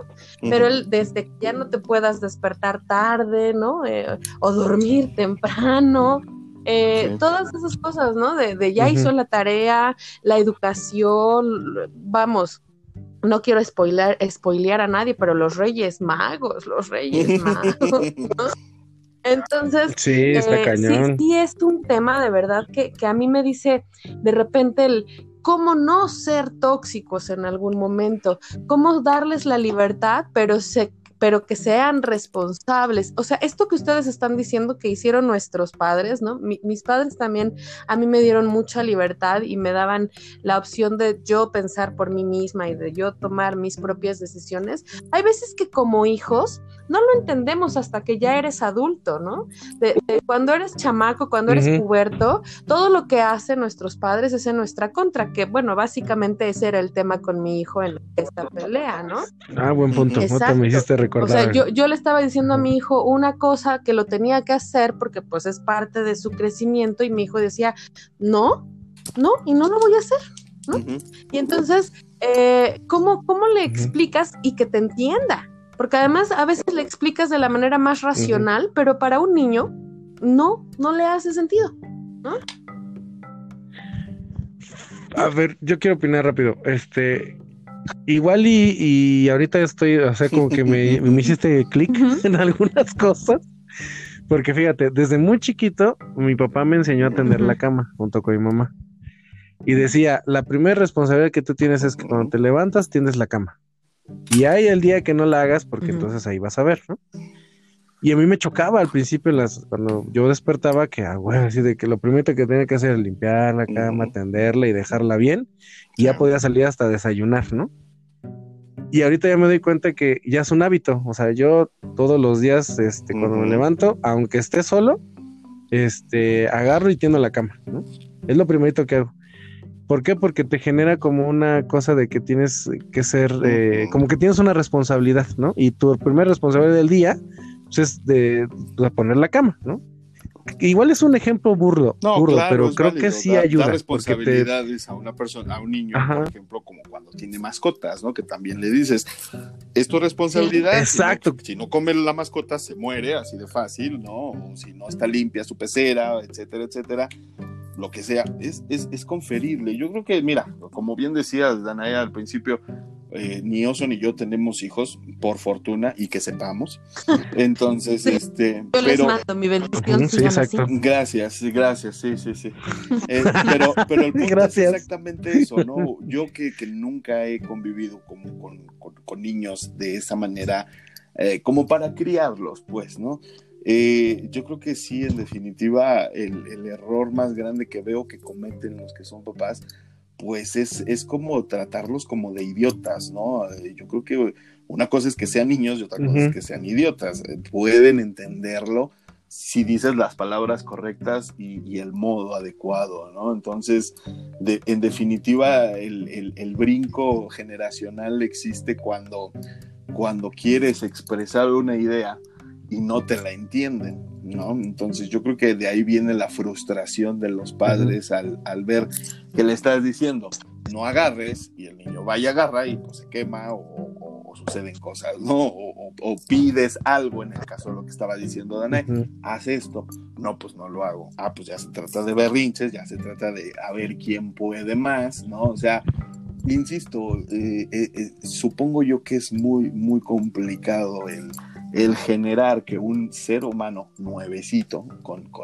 una cabeza limpia, con una cabeza recién estrenada. Hacemos en blanco. Exactamente, tú vas a ir pintando sobre ese lienzo, que sí son cosas que se quedan grabadas, como las que ahorita estamos sacando, ¿no? Yo me acuerdo de niño esto, yo me acuerdo de niño el otro, y en ese, y en ese trajín, pues obviamente vas creando una persona, ¿no? Aparte de, de irle dejando tatuadas situaciones.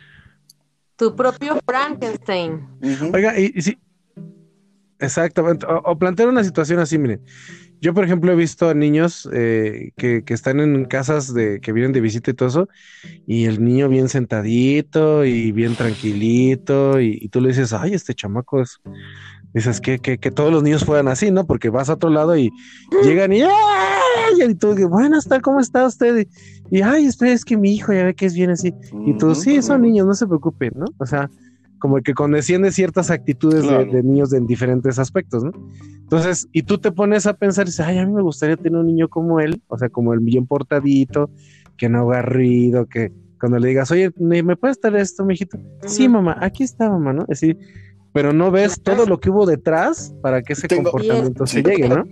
Ahora, ¿qué tal si, qué tal si ese chamaco sí le dieron sus tundas, pero cuando estás en, en público, pues no le dices nada porque ya sabes que con una miradita, yo me acuerdo que con una mirada, exactamente, a mí como una mirada, aunque nunca me pegaron, una mirada de mi mamá o de mi papá, ya estuvo, yo decía, sí, las, miradas de los padres siempre son este monumentales, ¿no? Con una mirada ya te dijeron todo. Exacto, pero hay otros niños que ni con miradas, ni con que le saques del tubo, así de que te, aquí está el pinche todo, y siguen esa, a ver, güey, pégame, pégame, ah, ¿tú qué vas a poder? Dana, Dana yo tengo una, exactamente. duda, tengo una duda ahorita que estabas mencionando tipos de niños.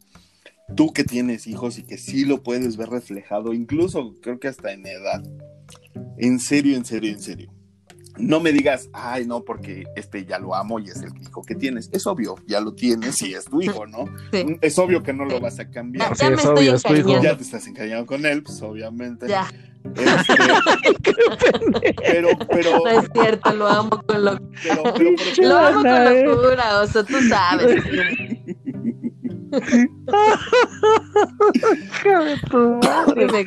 Ay, güey. La, la, la pregunta específica era ¿Te hubiera gustado, por ejemplo, tener un hijo tipo Sheldon? ¿Y sabes a qué me refiero? Él, él, sí, no. yo, estuvo, yo, en algún momento de mi vida sí me imaginé tener un hijo, sí. Pero en mi fantasía pacheca, y no estaba Pacheco cuando la tuve, pero en mi fantasía Hablamos de Sheldon Cooper, ¿verdad? Sí, por supuesto, sí, sí, sí. En mi fantasía, yo, yo imaginaba un niño que desde niño leyera, que desde niño hablara, no como adulto, pero que sí tuviera otro tipo de interés y que no te saliera con, mira un moco, o sea, porque así son todos los niños y es normal, yo lo sé, todos lo hicimos, ¿no? Pero, y sabemos que este niño en específico, porque bueno, ya vimos la serie de, del joven Sheldon, en donde vemos su infancia, y, y si es un niño muy específico, ¿no? Entonces, a lo mejor no así de genio, pero te hubiera gustado tener un hijo serio, inteligente, como un tipo adulto metido en el cuerpo de un niño? Esa es la pregunta, ¿por qué?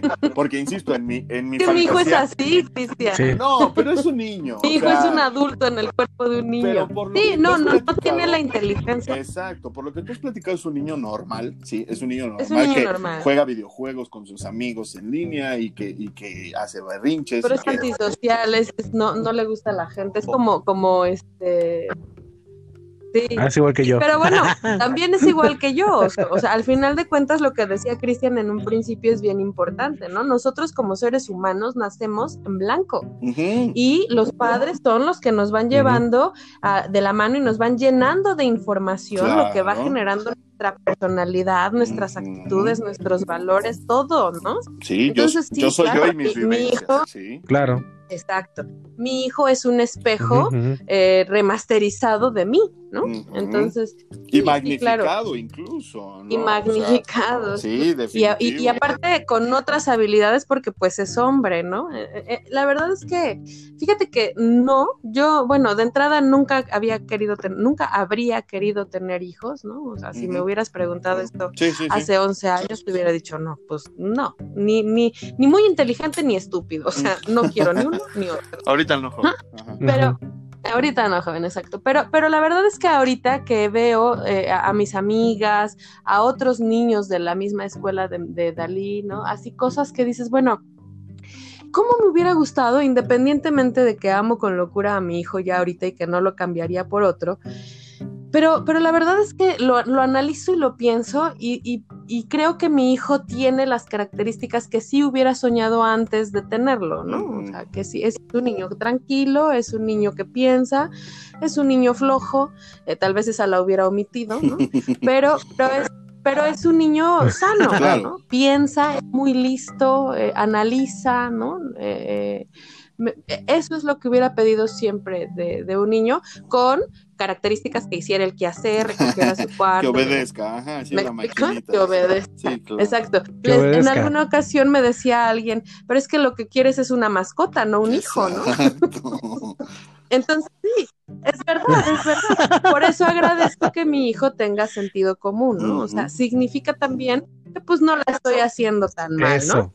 Sin embargo, sí es un tema, el hecho de, es una responsabilidad que cambió mi vida. Yo en alguna ocasión les dije, mi vida se dividió en dos, ¿no? Antes y después de Dalí.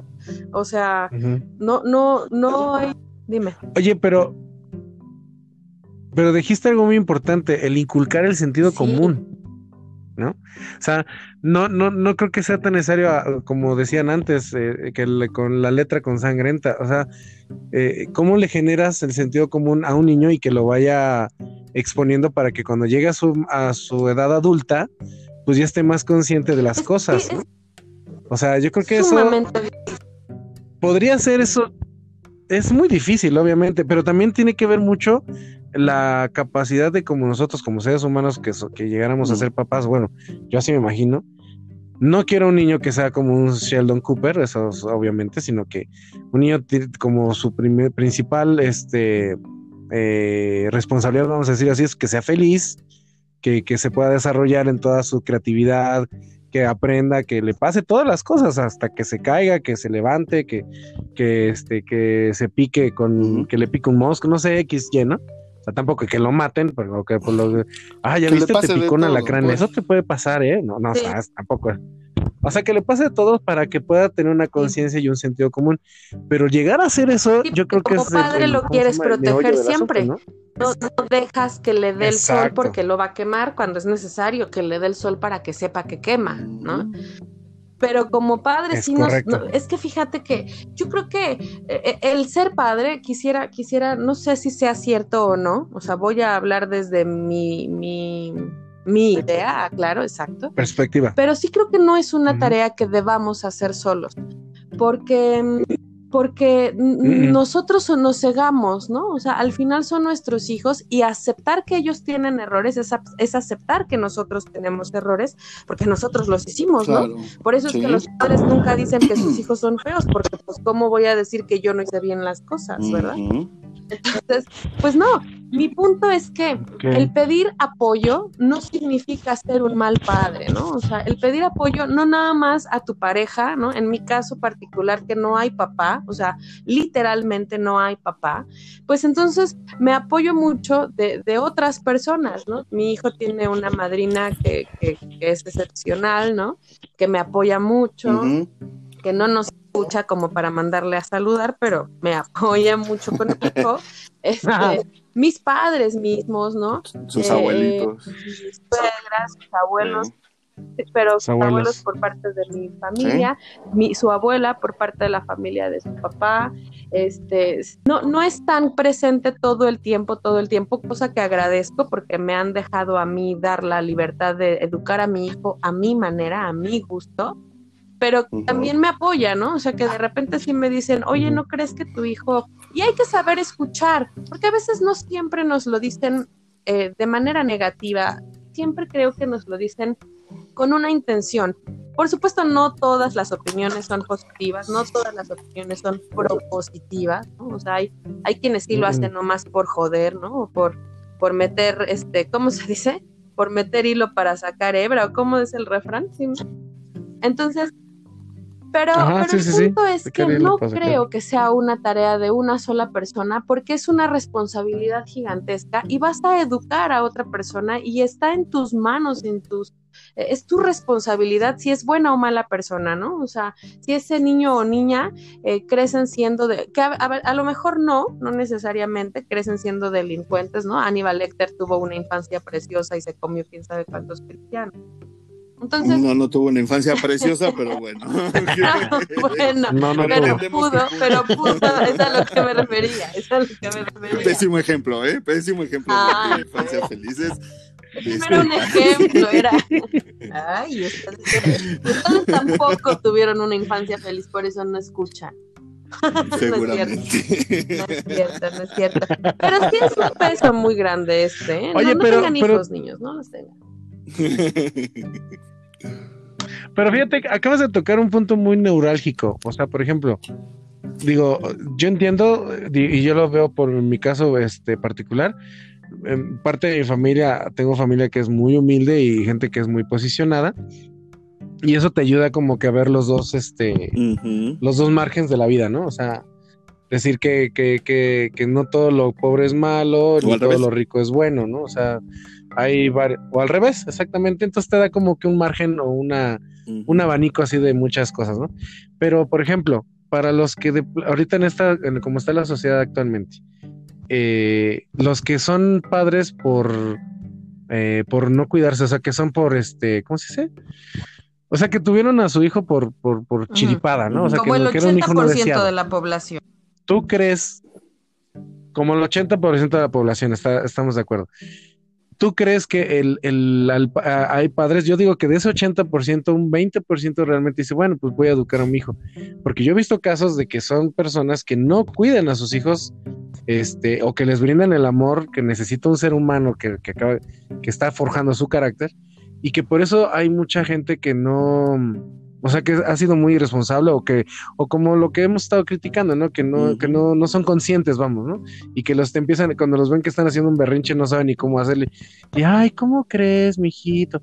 No te pongas así. O sea, ¿no creen que por ahí también tenga que ver eso, esa, esa situación de, de que los padres, bueno, los que se convirtieron padres de una manera muy joven o algo así, por eso no tienen esa pues misma idea o esa conciencia de decir, ya traje a un hijo, Ajá, o sea, de que ya traje un hijo y pues obviamente tengo que ser responsable ese es mi punto. Es decir, sí puede ser una idea, pero también yo tuve a mi hijo a los 27 años y para mí yo, yo, todavía tenía tanto por vivir, ¿no?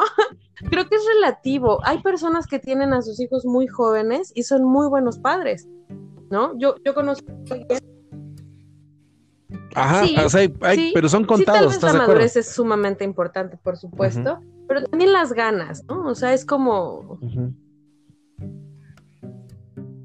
Ah, bueno, si es por ganas, cada que uno quiere hacer, pues intentar hacer un hijo cuantas veces uno quiera, ¿no? Como dices, el hijo no fue planeado. ¿sí? Pues entonces seguramente no sabes ni qué, ni cómo sigue. Es que de verdad sí creo que es una labor titánica, titánica. Yo no sé cómo le hacen los que tienen dos, tres, cuatro hijos, ¿no? Mi abuela tuvo quince. Por ejemplo, yo Ah, exacto, porque yo he visto a, personas, este, por ejemplo, yo que sepa, mi abuel, una de mis abuelitos, no sé si mi papá o mi mamá, tuvo su primer hijo a los 15, 16 años y tuvo 11, ¿no? Entonces, y a todos los ves y todos son, este, pues bien, ¿no? Pero ahora los que están los chavitos de ahora, este, y no es porque tenga nada contra los niños, vuelvo a decirlo, pero este, pero sí tengo algo contra ellos. este, ¿cómo se llama? Que es que, que ahorita las parejitas que ves de 15, 17, 18 años y que ya están cargando al bebé y que no saben ni qué onda, ¿no? O sea, no, no saben ni que lo que, de la responsabilidad que tienen que, que traen en sus brazos, vamos a decirlo así. Y no hay nadie que, como en este caso, que en tu, en tu caso, Danae, pues está tu, tu, tu suegra, tu, tus papás y todo eso, y te van ayudando. ¿no? amigos, Hay veces que hasta esos mismos niños. No tienen idea, ¿eh? Exacto. Exacto. Y también e, esos mismos chavitos que, que ahorita tienen 15, 16 años y que tienen hijos, pudieron haber sido hijos de también de esa situación, ¿no?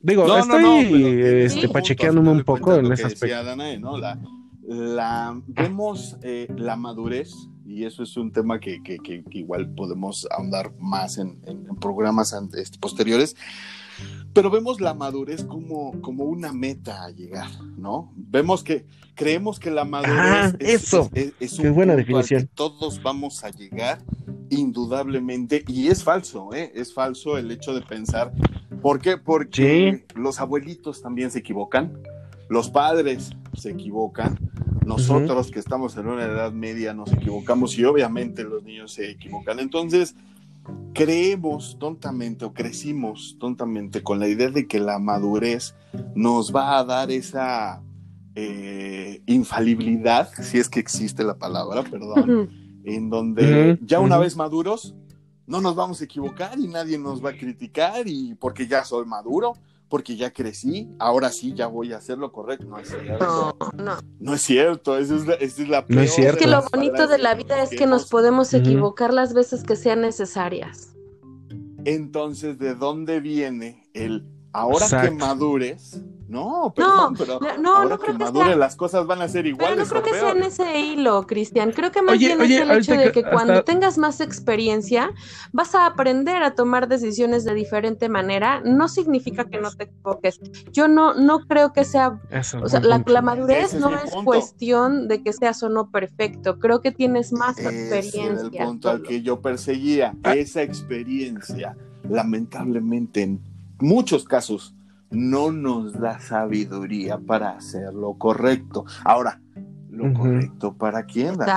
Lo correcto para mí puede ser incorrecto para ti. Pues y así con todas las personas. Pero, pero a lo mejor para un niño es correcto hacer algo. A lo mejor para un niño es correcto salvar ese cachorrito que está a punto de ser atropellado. Para nosotros es incorrecto porque se está poniendo en riesgo él. Y en vez de apachorrar al perrito, los van a oh, apachorrar. A mí me pasó algo similar. Por salvar al perro me pegaron en el carro. Ah, bueno, pues, Pero no fue en esta ocasión, no fue en esta ocasión. La experiencia nos dice, ah. ¿no? Que el niño, en su experiencia corta, buscó salvar al perro. Sí. Nuestra experiencia nos dice, es un error porque te va a cargar a ti también la fregada. ¿Sale? Entonces, insisto, a veces la experiencia no nos da tampoco la madurez o la claridad mental para hacer lo correcto.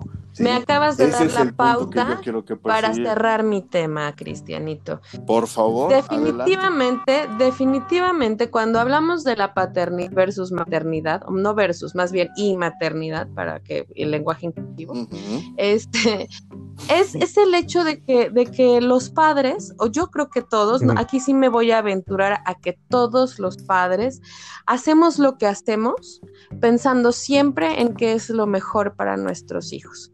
independientemente de si lo es o no, cuando lo hacemos, es lo mejor para ellos, ¿no? Entonces, con eso cierro. La paternidad es un tema bien difícil, es algo que me ha costado la mitad de mis riñones, mis ovarios, mi intestino delgado y mis canas. y una que otra arruga que ya por ahí tengo. Yo nada más quisiera cerrar con una frase de Homero Simpson que dice, los niños son el futuro. Si no los detenemos ahorita, entonces este, hay, que detenerlos antes de que sean Bueno, sí, pues exactamente. Adelante, Yo, yo nomás quiero hacer, rápido, rápido una connotación. Yo me acuerdo mucho de que dijeron eso de que los niños se equivocaban a mí lo que me hacían es que cuando yo me cometí un error o algo así, me decían, ¿por qué pasó? ¿No? O sea, me, decían el por qué. Y ya tú, yo me iba diciendo, ah, pues que hice esto mal, hice esto mal. Y, platicaban mucho conmigo. Yo creo que también es mucho, y con eso quiero cerrar, platiquen y dialoguen con sus hijos, ¿no? No los crean que porque sean niños y que no son tontos. Exactamente. Explíquenles nada más La verdad las consecuencias, como, como dijimos. Mejor y puede que, les genere ¿eh? una, una mejor que nosotros. Mejor que nosotros. Exacto, exacto, ese es el punto. Yo creo que el, mejor consejo que podemos dar ni siquiera es para niños exclusivamente, para adultos también. Toda acción tiene una consecuencia. Sí. Cuando entendemos eso de adultos y de niños, creo que podemos prevenir muchísimas cosas. ¿sí? Pensar en las consecuencias de todos los actos de, de niños hasta jóvenes, pasando por nosotros medianos adultos y los adultos mayores, obviamente. Entonces, pues si quieres, quieres ser inclusiva, este, porque también tenemos familias monoparentales que nos escuchan, familias que nada más están compuestas por, por dos papás ah, o dos mamás, entonces, pues bueno, también aplica. Pero insisto, ¿no? Yo creo que todos tenemos que darnos cuenta de que cada acción tiene una reacción no necesariamente buena o positiva y eso es lo Pero que tampoco necesariamente mala. Cualquier cosa. No, no, definitivo. Eso es lo que hay que estudiar y eso es lo que hay no, que no, pensar. No. Y hay que pensar. Esa es la ambigüedad de las cosas, ¿no? Cualquier cosa, ¿no? Cualquier cosa a cualquier nivel. Pues muchísimas gracias, Dana. Muy interesante tu tema. Muy, muy interesante. Qué bueno que muy interesante. Un pequeño corte. Voy a pensar a ver si tengo. Pues Ahora le voy a pensar un poquito más a ver si quiero tener un hijo. Eh, no, yo no quiero. Condones para. No, ya lo pensé. ya lo pensé, dije no. Sí, no. Pues bueno, vamos a hacer un pequeño corte. Los dejamos con una canción. Eh, nos estaban pidiendo el otro día música en español y vamos a darles gusto. Entonces, un tema que viene muy ad hoc con el. Eh, más bien, perdón, una canción que viene muy ad hoc con el siguiente tema y los siguientes temas que vamos a tratar. Esta canción es eh, un clásico ya de los ochentas, para aquellos ochenteros que nos están escuchando, es nada más y nada menos que Alejandra Guzmán, uh. con un clásico de la peor canción que me han dedicado en el mundo. Y sí, me la dedicaron más o menos por ahí de los 22 años. Hacer el amor con otro. Alejandra Guzmán. De sus mejores canciones de Alejandra Guzmán. Definitivamente, definitivamente. No cuando se la dedican a uno, pero sí es muy buena canción. Lo platicamos al regreso, lo platicamos al regreso del corte si quieren. Esto es Alejandra Guzmán, hacer el amor con otro. No se vayan matrusqueando la utopía. Volvemos.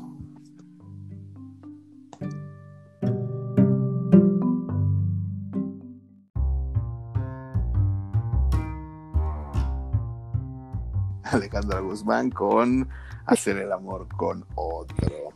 Eh, muy buena canción, ¿no, muchachos? ¿Cómo ven? Uy, sí, buenísima. a mí sí me gusta, a mí sí me gusta Alejandra Guzmán. Sí, sí, sí. Es muy buena rola, insisto, no, no, no cuando te la dedican, pero. Te la dedicaron, te la dedicaron. Pues ni modo, pues digo, a veces nos toca estar arriba, a veces abajo, ambas son muy ricas, pero pues ni modo, ¿no? No, no, Sí, pues digo, a veces te toca. A veces te toca que te pateen, a veces te toca patear. Y en esta ocasión, pues a mí me. Pero bueno, al final de cuentas, Cristian, te dijeron que no era lo mismo, que te extrañaban, que nadie como tú. mi, mi, barba que raspaba como lija. Este, pues consuelo de, de mucho. Entonces, este, pues ya, ¿qué hace? Insisto, pues ya, ya, ya pasó, pues, en fin. Además, ya, ya, ya prescribió el delito, tiene más de 20 años que esto sucedió, entonces, pues bueno, esperemos que no me la vuelvan a Esto habla de tu precocidad, ahí te encargo. Eh, no, ¿por qué? Porque ya estaba Hace 20 años. Pues hace Era su rito de iniciación en África. Su rito de iniciación. es correcto. Así me, me van a decir que soy un racista. Leve, leve. Sobre todo cuando te vean que, así como que europeo no eres, nórdico. No, no, soy, no tampoco. Sí, o sea, Acuérdate que hay dos cosas. Hay dos cosas que odian en esta vida, a los, a los negros y a los racistas. Exactamente, sí, sí, siempre, lo has, siempre, lo has, dicho, el racismo se va a acabar cuando se mueran todos los pinches negros. Siempre lo has dicho. Me queda claro.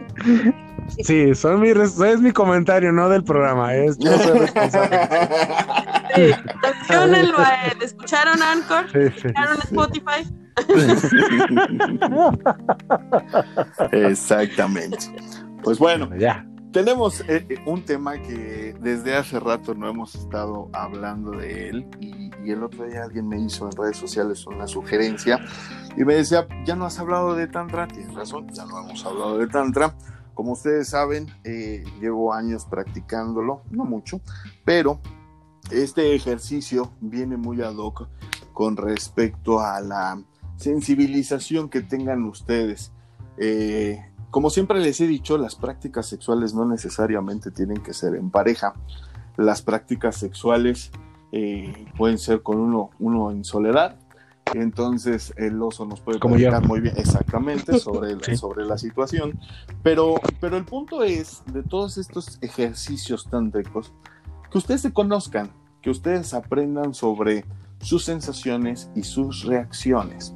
Y entonces el siguiente ejercicio que yo les quiero proponer para la próxima vez que ustedes tengan el ayuntamiento carnal o simple y sencillamente una tarde sabrosa de manoseos, entiéndase viernes por la noche del, del oso, eh, la idea es que aprendamos sobre nosotros mismos, ¿sí?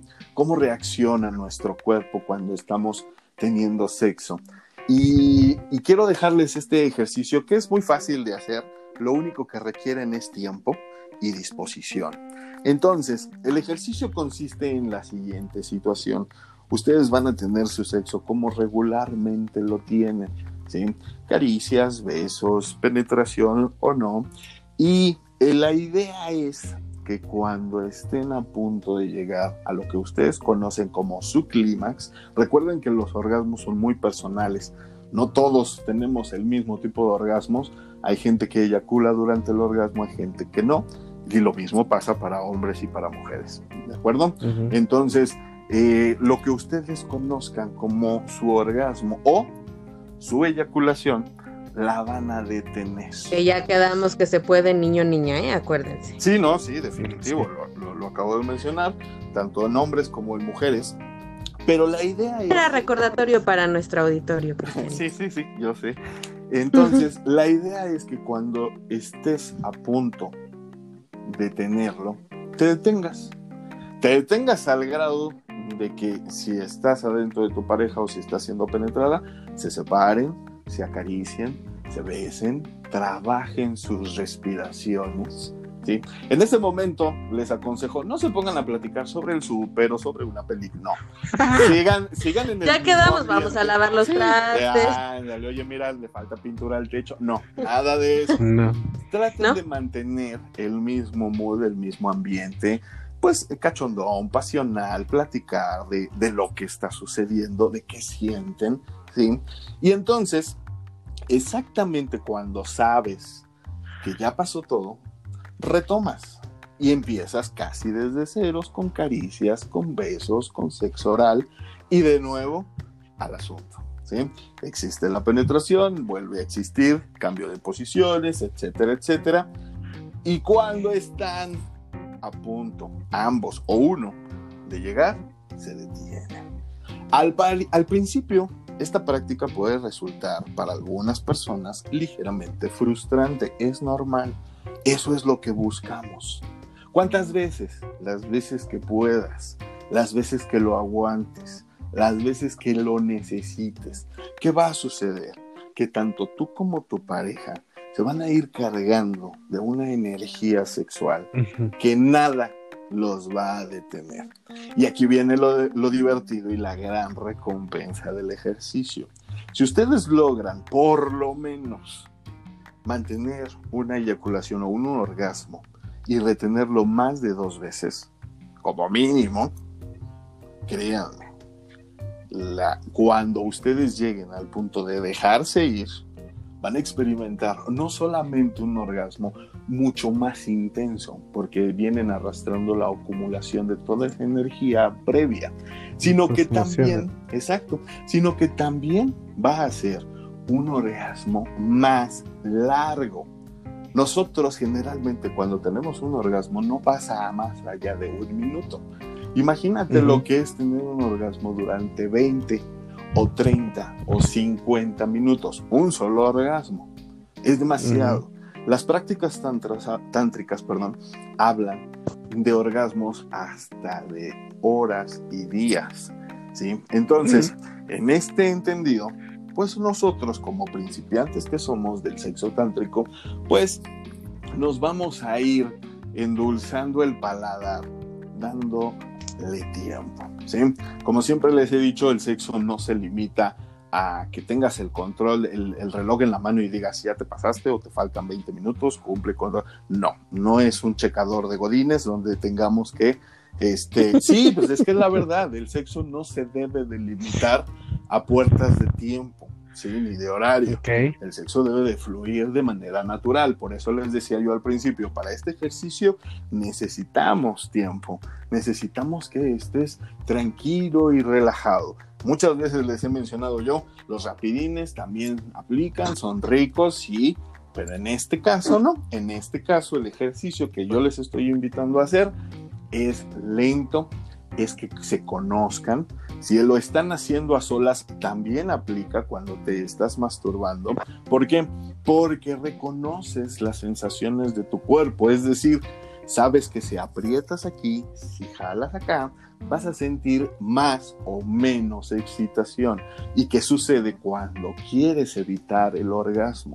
¿Cómo te detienes? ¿En qué piensas? ¿A dónde va tu mente cuando quieres detener el orgasmo. Eso es lo interesante del ejercicio, ¿sí? Eso es el paso a paso para que tú vayas reconociendo tanto tu cuerpo como las sensaciones.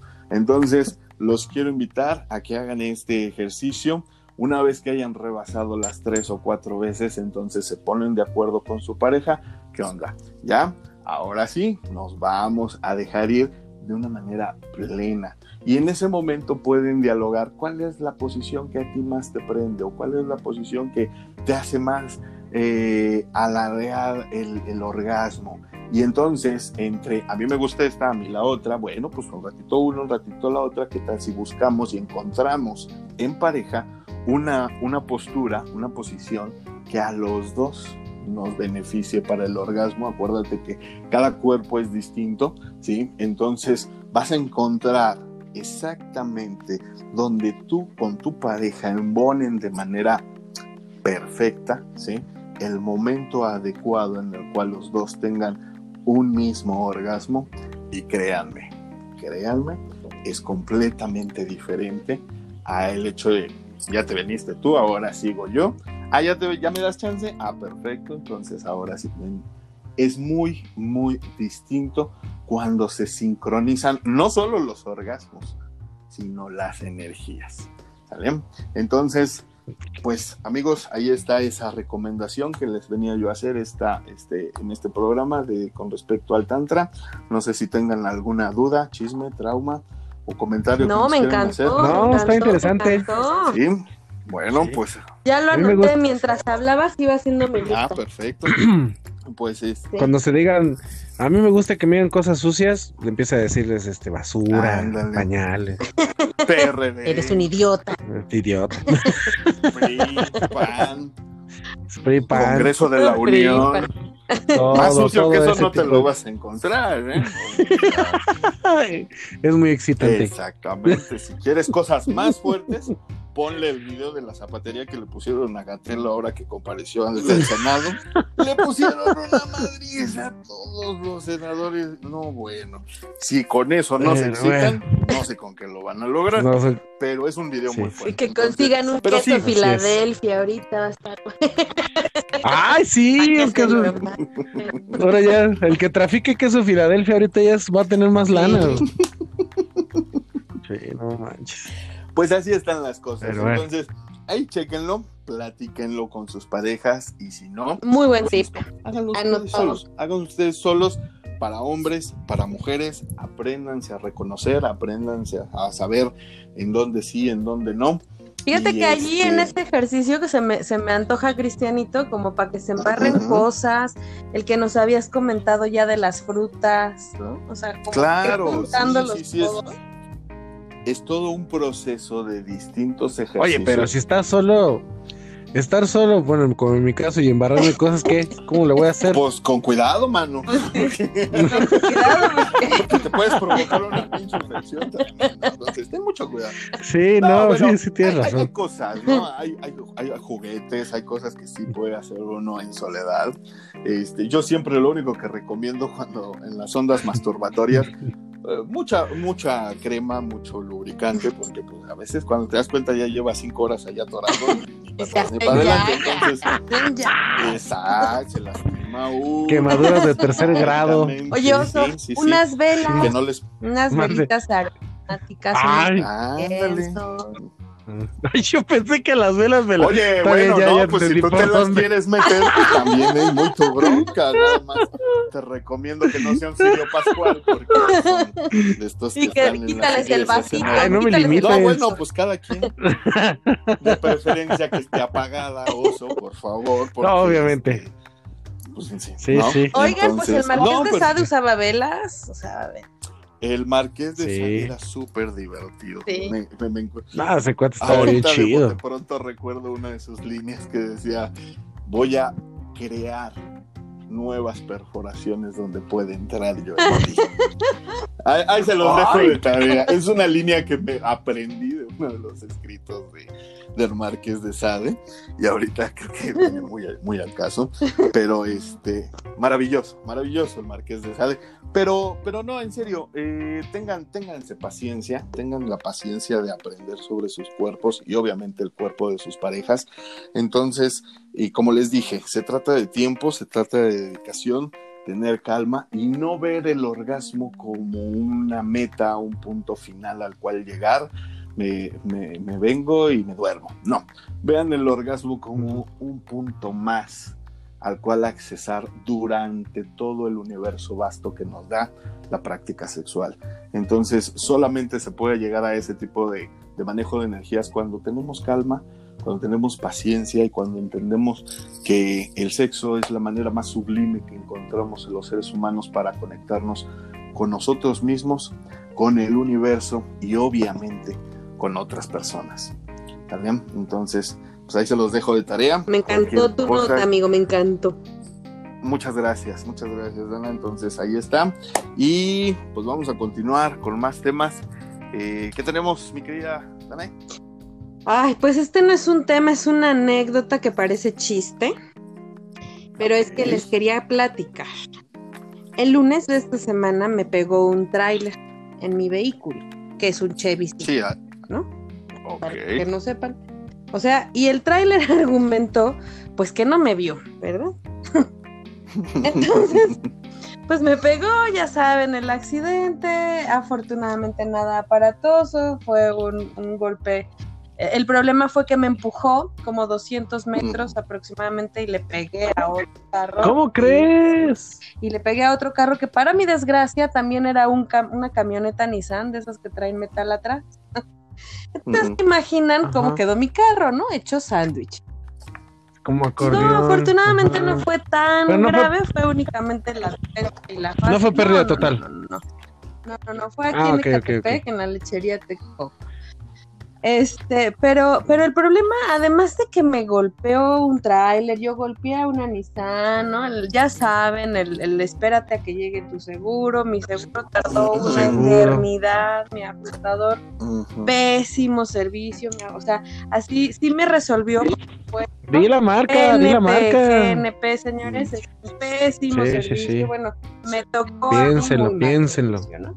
Entonces, ¿me resolvió? Sí, sí me resolvió después de dos horas, ¿no? Pero cuando yo había sido la accidentada. Y entonces, bueno, pues en ese inter nosotros ya no estábamos obstruyendo, nos orillamos todo, porque además hasta es un tráiler, en, este, en esta ocasión quiero agradecerlo, muy amable, muy consciente. En alguna otra ocasión ya me había pegado un tráiler y se dio a la fuga y además muy grosero. ah, maldito. Este no muy amable, me dijo, en mis 21 años que tengo manejando un tráiler es la primera vez que toco. en mis 21 años, señorita. sí, Manejando un tráiler, ya un señor grande, me imagino. No tan grande, pero digo, o sea, empezó muy chama. ¿E-, ¿Era de una empresa choncha? O sea, una empresa de transportes o algo así. Sí, no tenía marca el camión, no, no creo. Eh, transportaba tarimas. Ah, ok, ok. Entonces, ah, ya, ok, ok. Eh, Acuérdate, Oso, que ahí está en la Texcoco la central de abastos de Ecatepec, entonces es un transportista de igual de ahí, ¿no? Probable. Probablemente. Ok, ok. Este, pero bueno, amable hasta eso, ¿no? Me regaló un cigarrito para el susto. Bueno, el trailero bien, El problema fueron, de verdad. sí, de verdad. Este, el problema fueron, ah, hasta me decía, mira, súbete para que veas que no se ve nada. Les juro que me dieron unas ganas inmensas de subirme a su trailer. ¡Te hubieras subido! No, subido. No ¿Sabes que, que, mis piernas las traía de Bambi, o de verdad? O sea... Ah, bueno, eso sí. Sí, pues sí imagínate que te estrella, te va recorriendo y tú así haciéndole señas, le pegaste al de enfrente. Yo dije, me van a matar. No, sí fue, y veía yo el camión enfrente y la camioneta, el, perdón, la camioneta enfrente y el tráiler atrás, que además era un tráiler sote de esos monstruos. Chonchotes. Tipo Lola la trailera. Sí, pues también es cuesta abajo Sí, sí, de eso. Pues no me subí, pero sí me quedé con las ganas de subirme como era un trailer por dentro. Pero bueno, muy amable, insisto, ¿no? Eh, y, posteriormente llegan eh, unas oficiales de tránsito, dos mujeres, este, que, ya después me dijeron es que son peores las viejas. Sí, sí, sí, sí, Este, se paran y, e insisto, ya no estábamos obstruyendo, incluso ya había llegado su ajustador del tráiler, eh, su seguro, y ellas se paran y de inmediato nos pidieron papel, licencia y tarjeta de circulación. Pues los ambos se las dimos y ya no nos las entregaron, pero allí se quedaron. Nada más se acercaron a preguntarme, pero tú estás bien, sí, no se está negando a pagar, no, para nada, muy amable. Ah, ok, perfecto. Y ahí se quedaron. Yo la verdad es que hasta ese momento no entendía el por qué estaban allí, ¿no? Yo decía, bueno, se acercaron a auxiliar o a amparar, pero pues no se iban, ¿no? Y les digo que mi ajustador tardó casi una hora y cacho en llegar. Entonces, este... Mm, ya cuando, cuando por fin llegó mi ajustador, se hizo el trámite para mi seguro, bla, bla, bla, bla, bla, bla.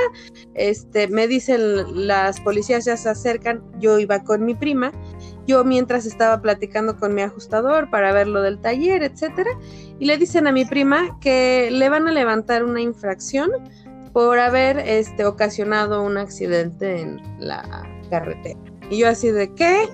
Todavía me van a infraccionar. O sea, mi carro quedó hecho sándwich, me voy a quedar sin carro, es mi vehículo de trabajo. Este, eh, el susto.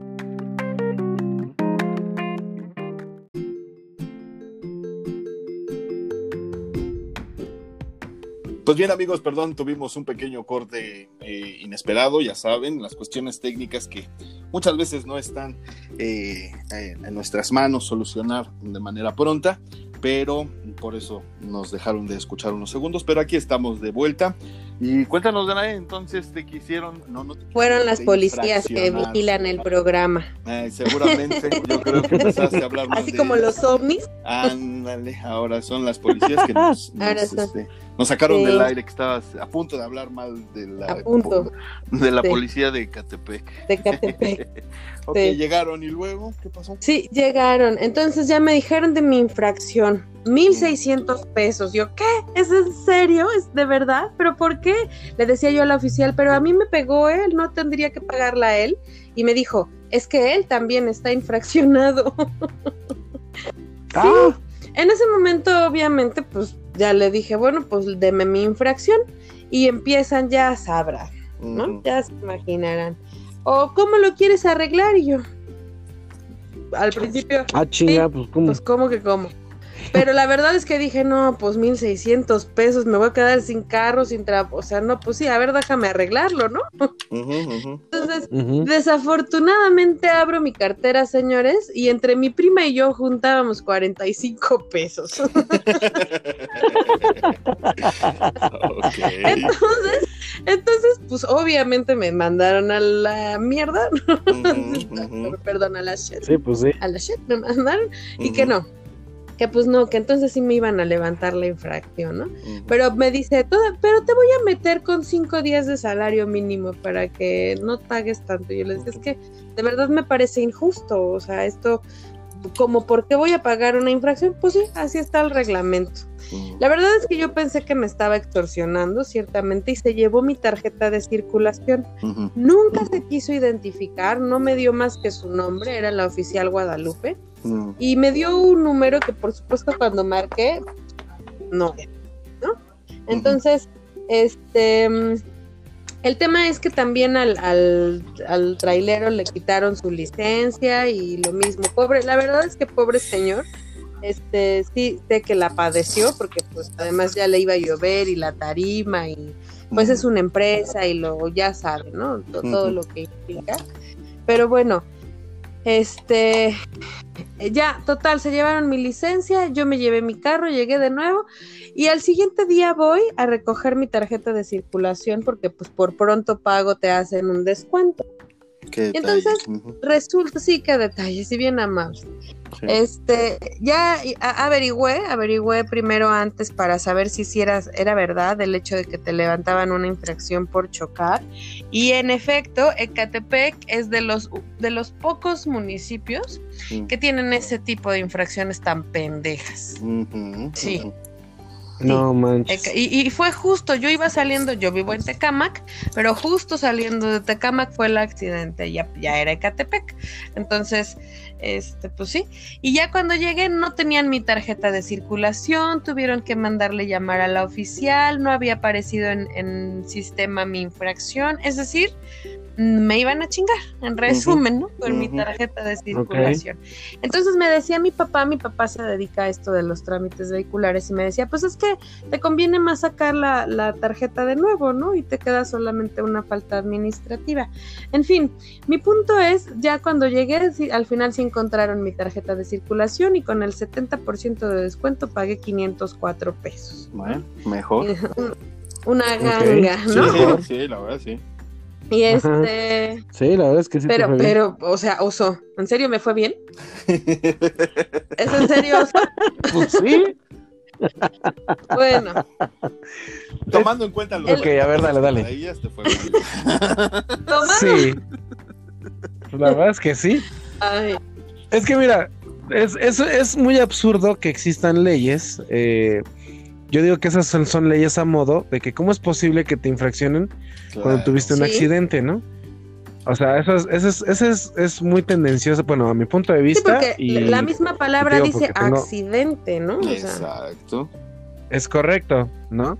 Y entonces, y es muy tendencioso, digo, por, como lo, lo, lo, veo así, porque cómo es posible que te infraccionen porque tuviste un accidente, o sea, ¿está prohibido tener accidentes en ese pinche municipio? Sí, está prohibido sí está prohibido y te, y te voy a pues, decir, justo me metí a investigar para saber eso, ¿no? ¿Cuál era la infracción? Y sí, es, la, la multa es por falta de precaución de los conductores al manejar. Esa es la multa. ok, entonces, en base a eso, tú, tú ibas bien, el que tuvo el, problema de haber sido el tráiler, pero, Pero su reglamento dice que yo debí de haber guardado más distancia porque pues yo tendría que haber adivinado que el tráiler no me iba a ver. ¿Qué no sabes leer la mente? No, eso está muy tendencia. ¿Qué no se lees la Exacto. ¿Qué no sabes leer la mente? ¿No sabes? ¿Qué no viste que era una madre sota? ¿Por qué ibas en el carril, Danae? Quítate, eres un carrito. No. ¿Ah, sí? ¿Sabes, sabes yo, yo, a, qué, a qué conclusión he llegado con el tipo de autoridades que tenemos y vamos a dejarlo en ese tamaño porque pues bueno, si nos metemos en más conflictos políticos pues nunca vamos a acabar. Pero vámonos, a, vámonos temprano, ¿no? Lamentablemente con el tipo de policías que tenemos y las absurdas, absurdas leyes que, que, que, tienen los bandos municipales, que es, como bien dice Soso, son totalmente leyes a modo. Eh, lamentablemente en estos casos no queda de otra más que manejarlo. Yo creo que lo manejaste de la mejor manera, Dana. Y yo sabes qué hago en ese tipo de casos. Al oficial en cuestión lana para ti, mijo, no va a haber, ¿sí? Prefiero hacer el, todo el rollo allá en las oficinas y que me hagan el descuento de 50%, pero tú en la mano un peso a ti no te voy a dar de entrada. Un consejo que yo les doy y que he visto, me ha tocado ver cómo la gente sí echa para atrás y sobre todo los, los policías Grábalos, Dana, grábalos desde el momento en que Tengo empieza la foto, la, foto de la policía que por cierto permíteme quemarlos. es la patrulla SGT 159, Seguridad de Tránsito del municipio de Catepec. Claro, sí, hay que quemarlos y sobre todo en ese momento tomarle el video, el oficial sí está obligado a traer la identificación, por supuesto, su placa, su número y su nombre. Y en serio, eh, amigos que nos estén escuchando, cualquier conflicto, cualquier situación, obviamente que ustedes no tengan la culpa, porque pues también hay que ser conscientes, ¿no? O sea, cuando ellos están abusando, grábenlos, grábenlos y hagan visible esa situación. Tu número no está visible, tu nombre no está visible, tú eres un servidor público y como tal, sí tienes que traer esa información a la vista de entrada, ¿no? Entonces, y yo he visto cómo en el momento que sacan las cámaras y empiezan a grabar, se portan de otra manera. Son distintos, porque algunos sí le tienen miedo a que los quemen, algunos ya, algunos ya se la sentenciaron, otros con tantito que les menciones a asuntos internos también tienen colas que les pisen. Exactamente, entonces buscar la manera, por desgracia, en el país en el que vivimos, pues a veces uno eh, se pone de pechito, ¿no? A veces uno se pasa un alto, se estaciona donde no debe y nosotros también debemos de tener un poquito de cultura cívica y de cultura vial, ¿no? En cuestiones de, manejar, ¿no? A veces sí somos muy, muy imprudentes, yo lo he sido. Entonces, pues cuando es el caso, pues ni modo, pero en, en el caso tuyo, que fue pues, a las vistas un accidente en el cual tú no hiciste nada, pues sí, sí, no está bien que la gente abuse, ¿no? Que vean un accidente y quieran ir a sacar su raja, eh, en el entendido de que, como bien dices, la ley pues está muy a modo nada más para sacar dinero, ¿no? Entonces, no se vale. Y de hecho la oficial me dijo, ¿eh? cuando, cuando le dije que nada más traíamos 45 pesos, me dijo, no, pues es que yo con mi jefa o llego con trabajo o llego con dinero. Mm. Así tal cual. Sí, sí, claro. Así tal cual me lo dijo. Sí, sí, Entonces, al final de cuentas, pues ese mismo dinero, digo, ojalá llegue al municipio, ¿no? Ojalá, mm, que ni mi mm. municipio, pero bueno, allí trabajo y ojalá llegue al municipio. Pues, pero, insisto, el punto es que, ¿cómo es posible? Sí, de verdad, o sea, una ley tan... Y aparte decía, 1.600 pesos por la, por la infracción más daños materiales, ¿no? Era lo que yo te iba a decir, yo lo entiendo, yo lo entiendo esa multa cuando, ok, chocaste, tiraste un árbol, le pegaste un poste. Lo cuando rayas el pavimento. Daños a la nación. A la nación, Eso lo puedo yo entender. Perfecto, pero y cuando ahí no, que fue tu caso, donde nada más pues es un golpe, problema entre particulares, pues discúlpame, y ni siquiera estamos estorbando, ni siquiera estamos bella el desmadre que hiciste. ¿Cuántas veces nos ha tocado un embotellamiento en X o Y avenida? ¿Por qué? Porque pues dos güeyes ya se dieron ahí adelante y pues nos toca fumarnos que se esperen, que no es que están estorbando, que lleguen los ajustadores o que ya se están peleando con alguien, ¿no? Entonces, pues nos ha tocado estar ahí esperando a ver a qué nos dejan pasar. En tu caso, pues no estabas estorbando, pues tampoco se me hace justo, pero también, también, también, este, como creo que, bueno, y si hay algún abogado me lo pueda confirmar, porque eso una vez me lo dijo mi hermano. Este, cuando te piden los documentos, no necesariamente te los tienen que retirar, los tienes que enseñar nada más. No dárselos, ¿verdad? No dárselos, ajá, decirle, este, te los voy a mostrar, pero ¿por qué me los, por qué me los estás pidiendo? Y hasta que te dé la razón específica, ya, y ya ves si tú se los tienes que dar o no. Porque una vez a mí también. Pero en este, en este caso sí aplicaba, ¿no? Porque había incurrido en. No, porque como tú ya te estabas arreglando, o tú, tú, ya te estabas, ya estabas esperando los, este. También tiene que ver mucho el, el, el saber mover el colmillazo, ¿no? Porque si tú ya te pues estabas arreglando, con, con, ya tenías el arreglo entre particulares, y llegaron los policías, como no cuentas, y te dicen, oye, pues, sus documentos, tú por la misma del nerviosismo y todos, pues los entregaste, ¿no? Pues dije, pues aquí no pasa nada, y de ahí se agarraron. Lo que podrías hacer para futuras ocasiones, que ojalá y no vuelva a pasar, pero si te llegan a parar, es, ajá, o que te llegan a, por, porque te pasaste un alto, o simplemente te hizo la parada un, un, este, una patrulla, decirle, ¿para qué asunto oficial? Y que te, no es que te pasaste, y le digo, ah, ok, te los puedo mostrar, pero no te los voy a entregar hasta que me digas por qué, Claro. Ajá, porque creo que tengo entendido que no te pueden retirar ningún documento, porque eso creo que está prohibido. Y por eso se agarran los policías. Como ya te los dieron, pues para dártelos te tienes que aflojar, ¿no? Entonces hay que investigar bien de ese, ese porque hay, hay, municipios que sí no te los pueden quitar, o sea, de plano te dicen, no más muéstremelo, te los enseñan y todo. Digo, a mí, ¿sabes dónde me pasó? A, mí, este, por eh, hace el año pasado, este, no verifiqué a tiempo mi automóvil. Mm. Y entonces, este, ¿cómo se llama? Y este, y ya cuando llegó el día ya había pagado mi multa de extratemporánea y entonces ya podía circular. Entonces cuando iba derechito al, ¿cómo se llama? El centro de, verificación, me paró una, eh, en un alto me paró un policía, ¿no? Y me dice, oye, pero esa tu como este, le digo, eh, bueno, me dice, ahoríllate, ¿no? Me orilla. Este, hasta me metió en el carril del Mexibus, ¿no? y este, y le digo, oye, pero aquí no se puede. Dice, no, no, no, es, que tu calcomanía eh, ya venció. Le digo, sí, de hecho voy a, ¿cómo se llama? Voy a verificar. Me dice, no, no, es que no puede circular. Le digo, no, ¿cómo no? Aquí en la ley dice que tengo 72 horas después de haber pagado para ir a verificar. Digo, te enseño el ticketcito y aquí viene la hora cuando lo pagué. Me dice, no, no, no, pero es que no puede circular. Le digo, aquí está tu ley. Y le digo, que abro, pero así de rapidísimo abrí el, por, por el teléfono. Y le digo, mira, aquí está el reglamento y aquí está el pago. Así que no me puedes detener. Y su otro compañero le dijo, sí, pareja, sí puede pasar. Dije, a huevo, puto, y que me voy. y que me voy por todo el carril del Mexibus, que no lo debes de hacer. Pero ya te habían metido ellos ahí. habían metido ahí, pues ahora te chingas, ¿no? Y que me voy por todo el carril del Mexibus.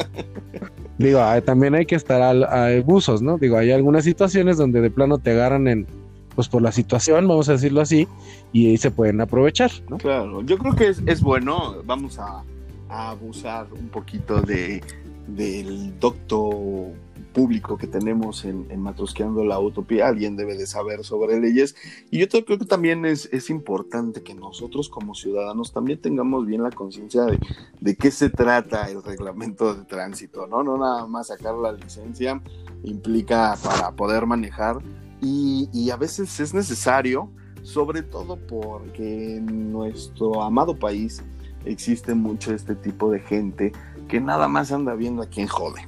Entonces, si tú conoces tu reglamento de tránsito, si tú no estás incurriendo en ninguna falta, pues con bases eh, lógicas y de ley, pues te puedes zafar de cualquier situación. ¿Estás de acuerdo que si supiéramos realmente lo que dice a la letra el, el, el, reglamento de tránsito, pues muchas veces de las que nos, nos detienen o caen este tipo de personajes en irregularidades, pues así como tú te los quitaste de encima, todos lo podemos hacer cuando realmente son ellos, ¿no? Los que la más. Pues pero si no leemos ni el instructivo de algo. Sí, exactamente. Eso es lo que nos lleva a que abusen de nosotros en ese tipo de situaciones. Entonces, pues bueno, ojalá y entre, entre la gente que nos escucha tenga un poquito más de conocimiento. Si nos quieren comentar a nuestras redes sociales cuál es el verdadero procedimiento, si ustedes saben el reglamento de tránsito y qué se debe de hacer en estos casos, se los vamos a agradecer que nos lo platiquen en nuestras redes sociales que nos cuenten, porque pues ya ven, ya le pasó ahorita a Dana, ya le pasó también al oso, a, mí me ha pasado también en algunas ocasiones, y, yo creo que todos los que estamos al volante en algún momento, pues no, no estamos exentos a que nos pase, ¿no? Y, que te encuentres con uno de estos señores justicia que como joden. que dan más miedo Pero es por la cuota, ¿eh? Ah, sí, sí, en definitivo, así te, te preocupa más cuando se acerca un policía que sentir alivio o, tranquilidad, eso es, eso es un hecho y, por desgracia se han ganado a pulso esa, esa fama, ¿no? Me decías hace, rato que no te aceptaron tus 40 pesos, a mí una vez sí me le digo, traigo 20 pesos y ofrecértelos es como una mentada de madre. Y me dice, pues échamelos. sí tenía hambre, ¿qué te digo? Sí pasó, entonces... no, y también...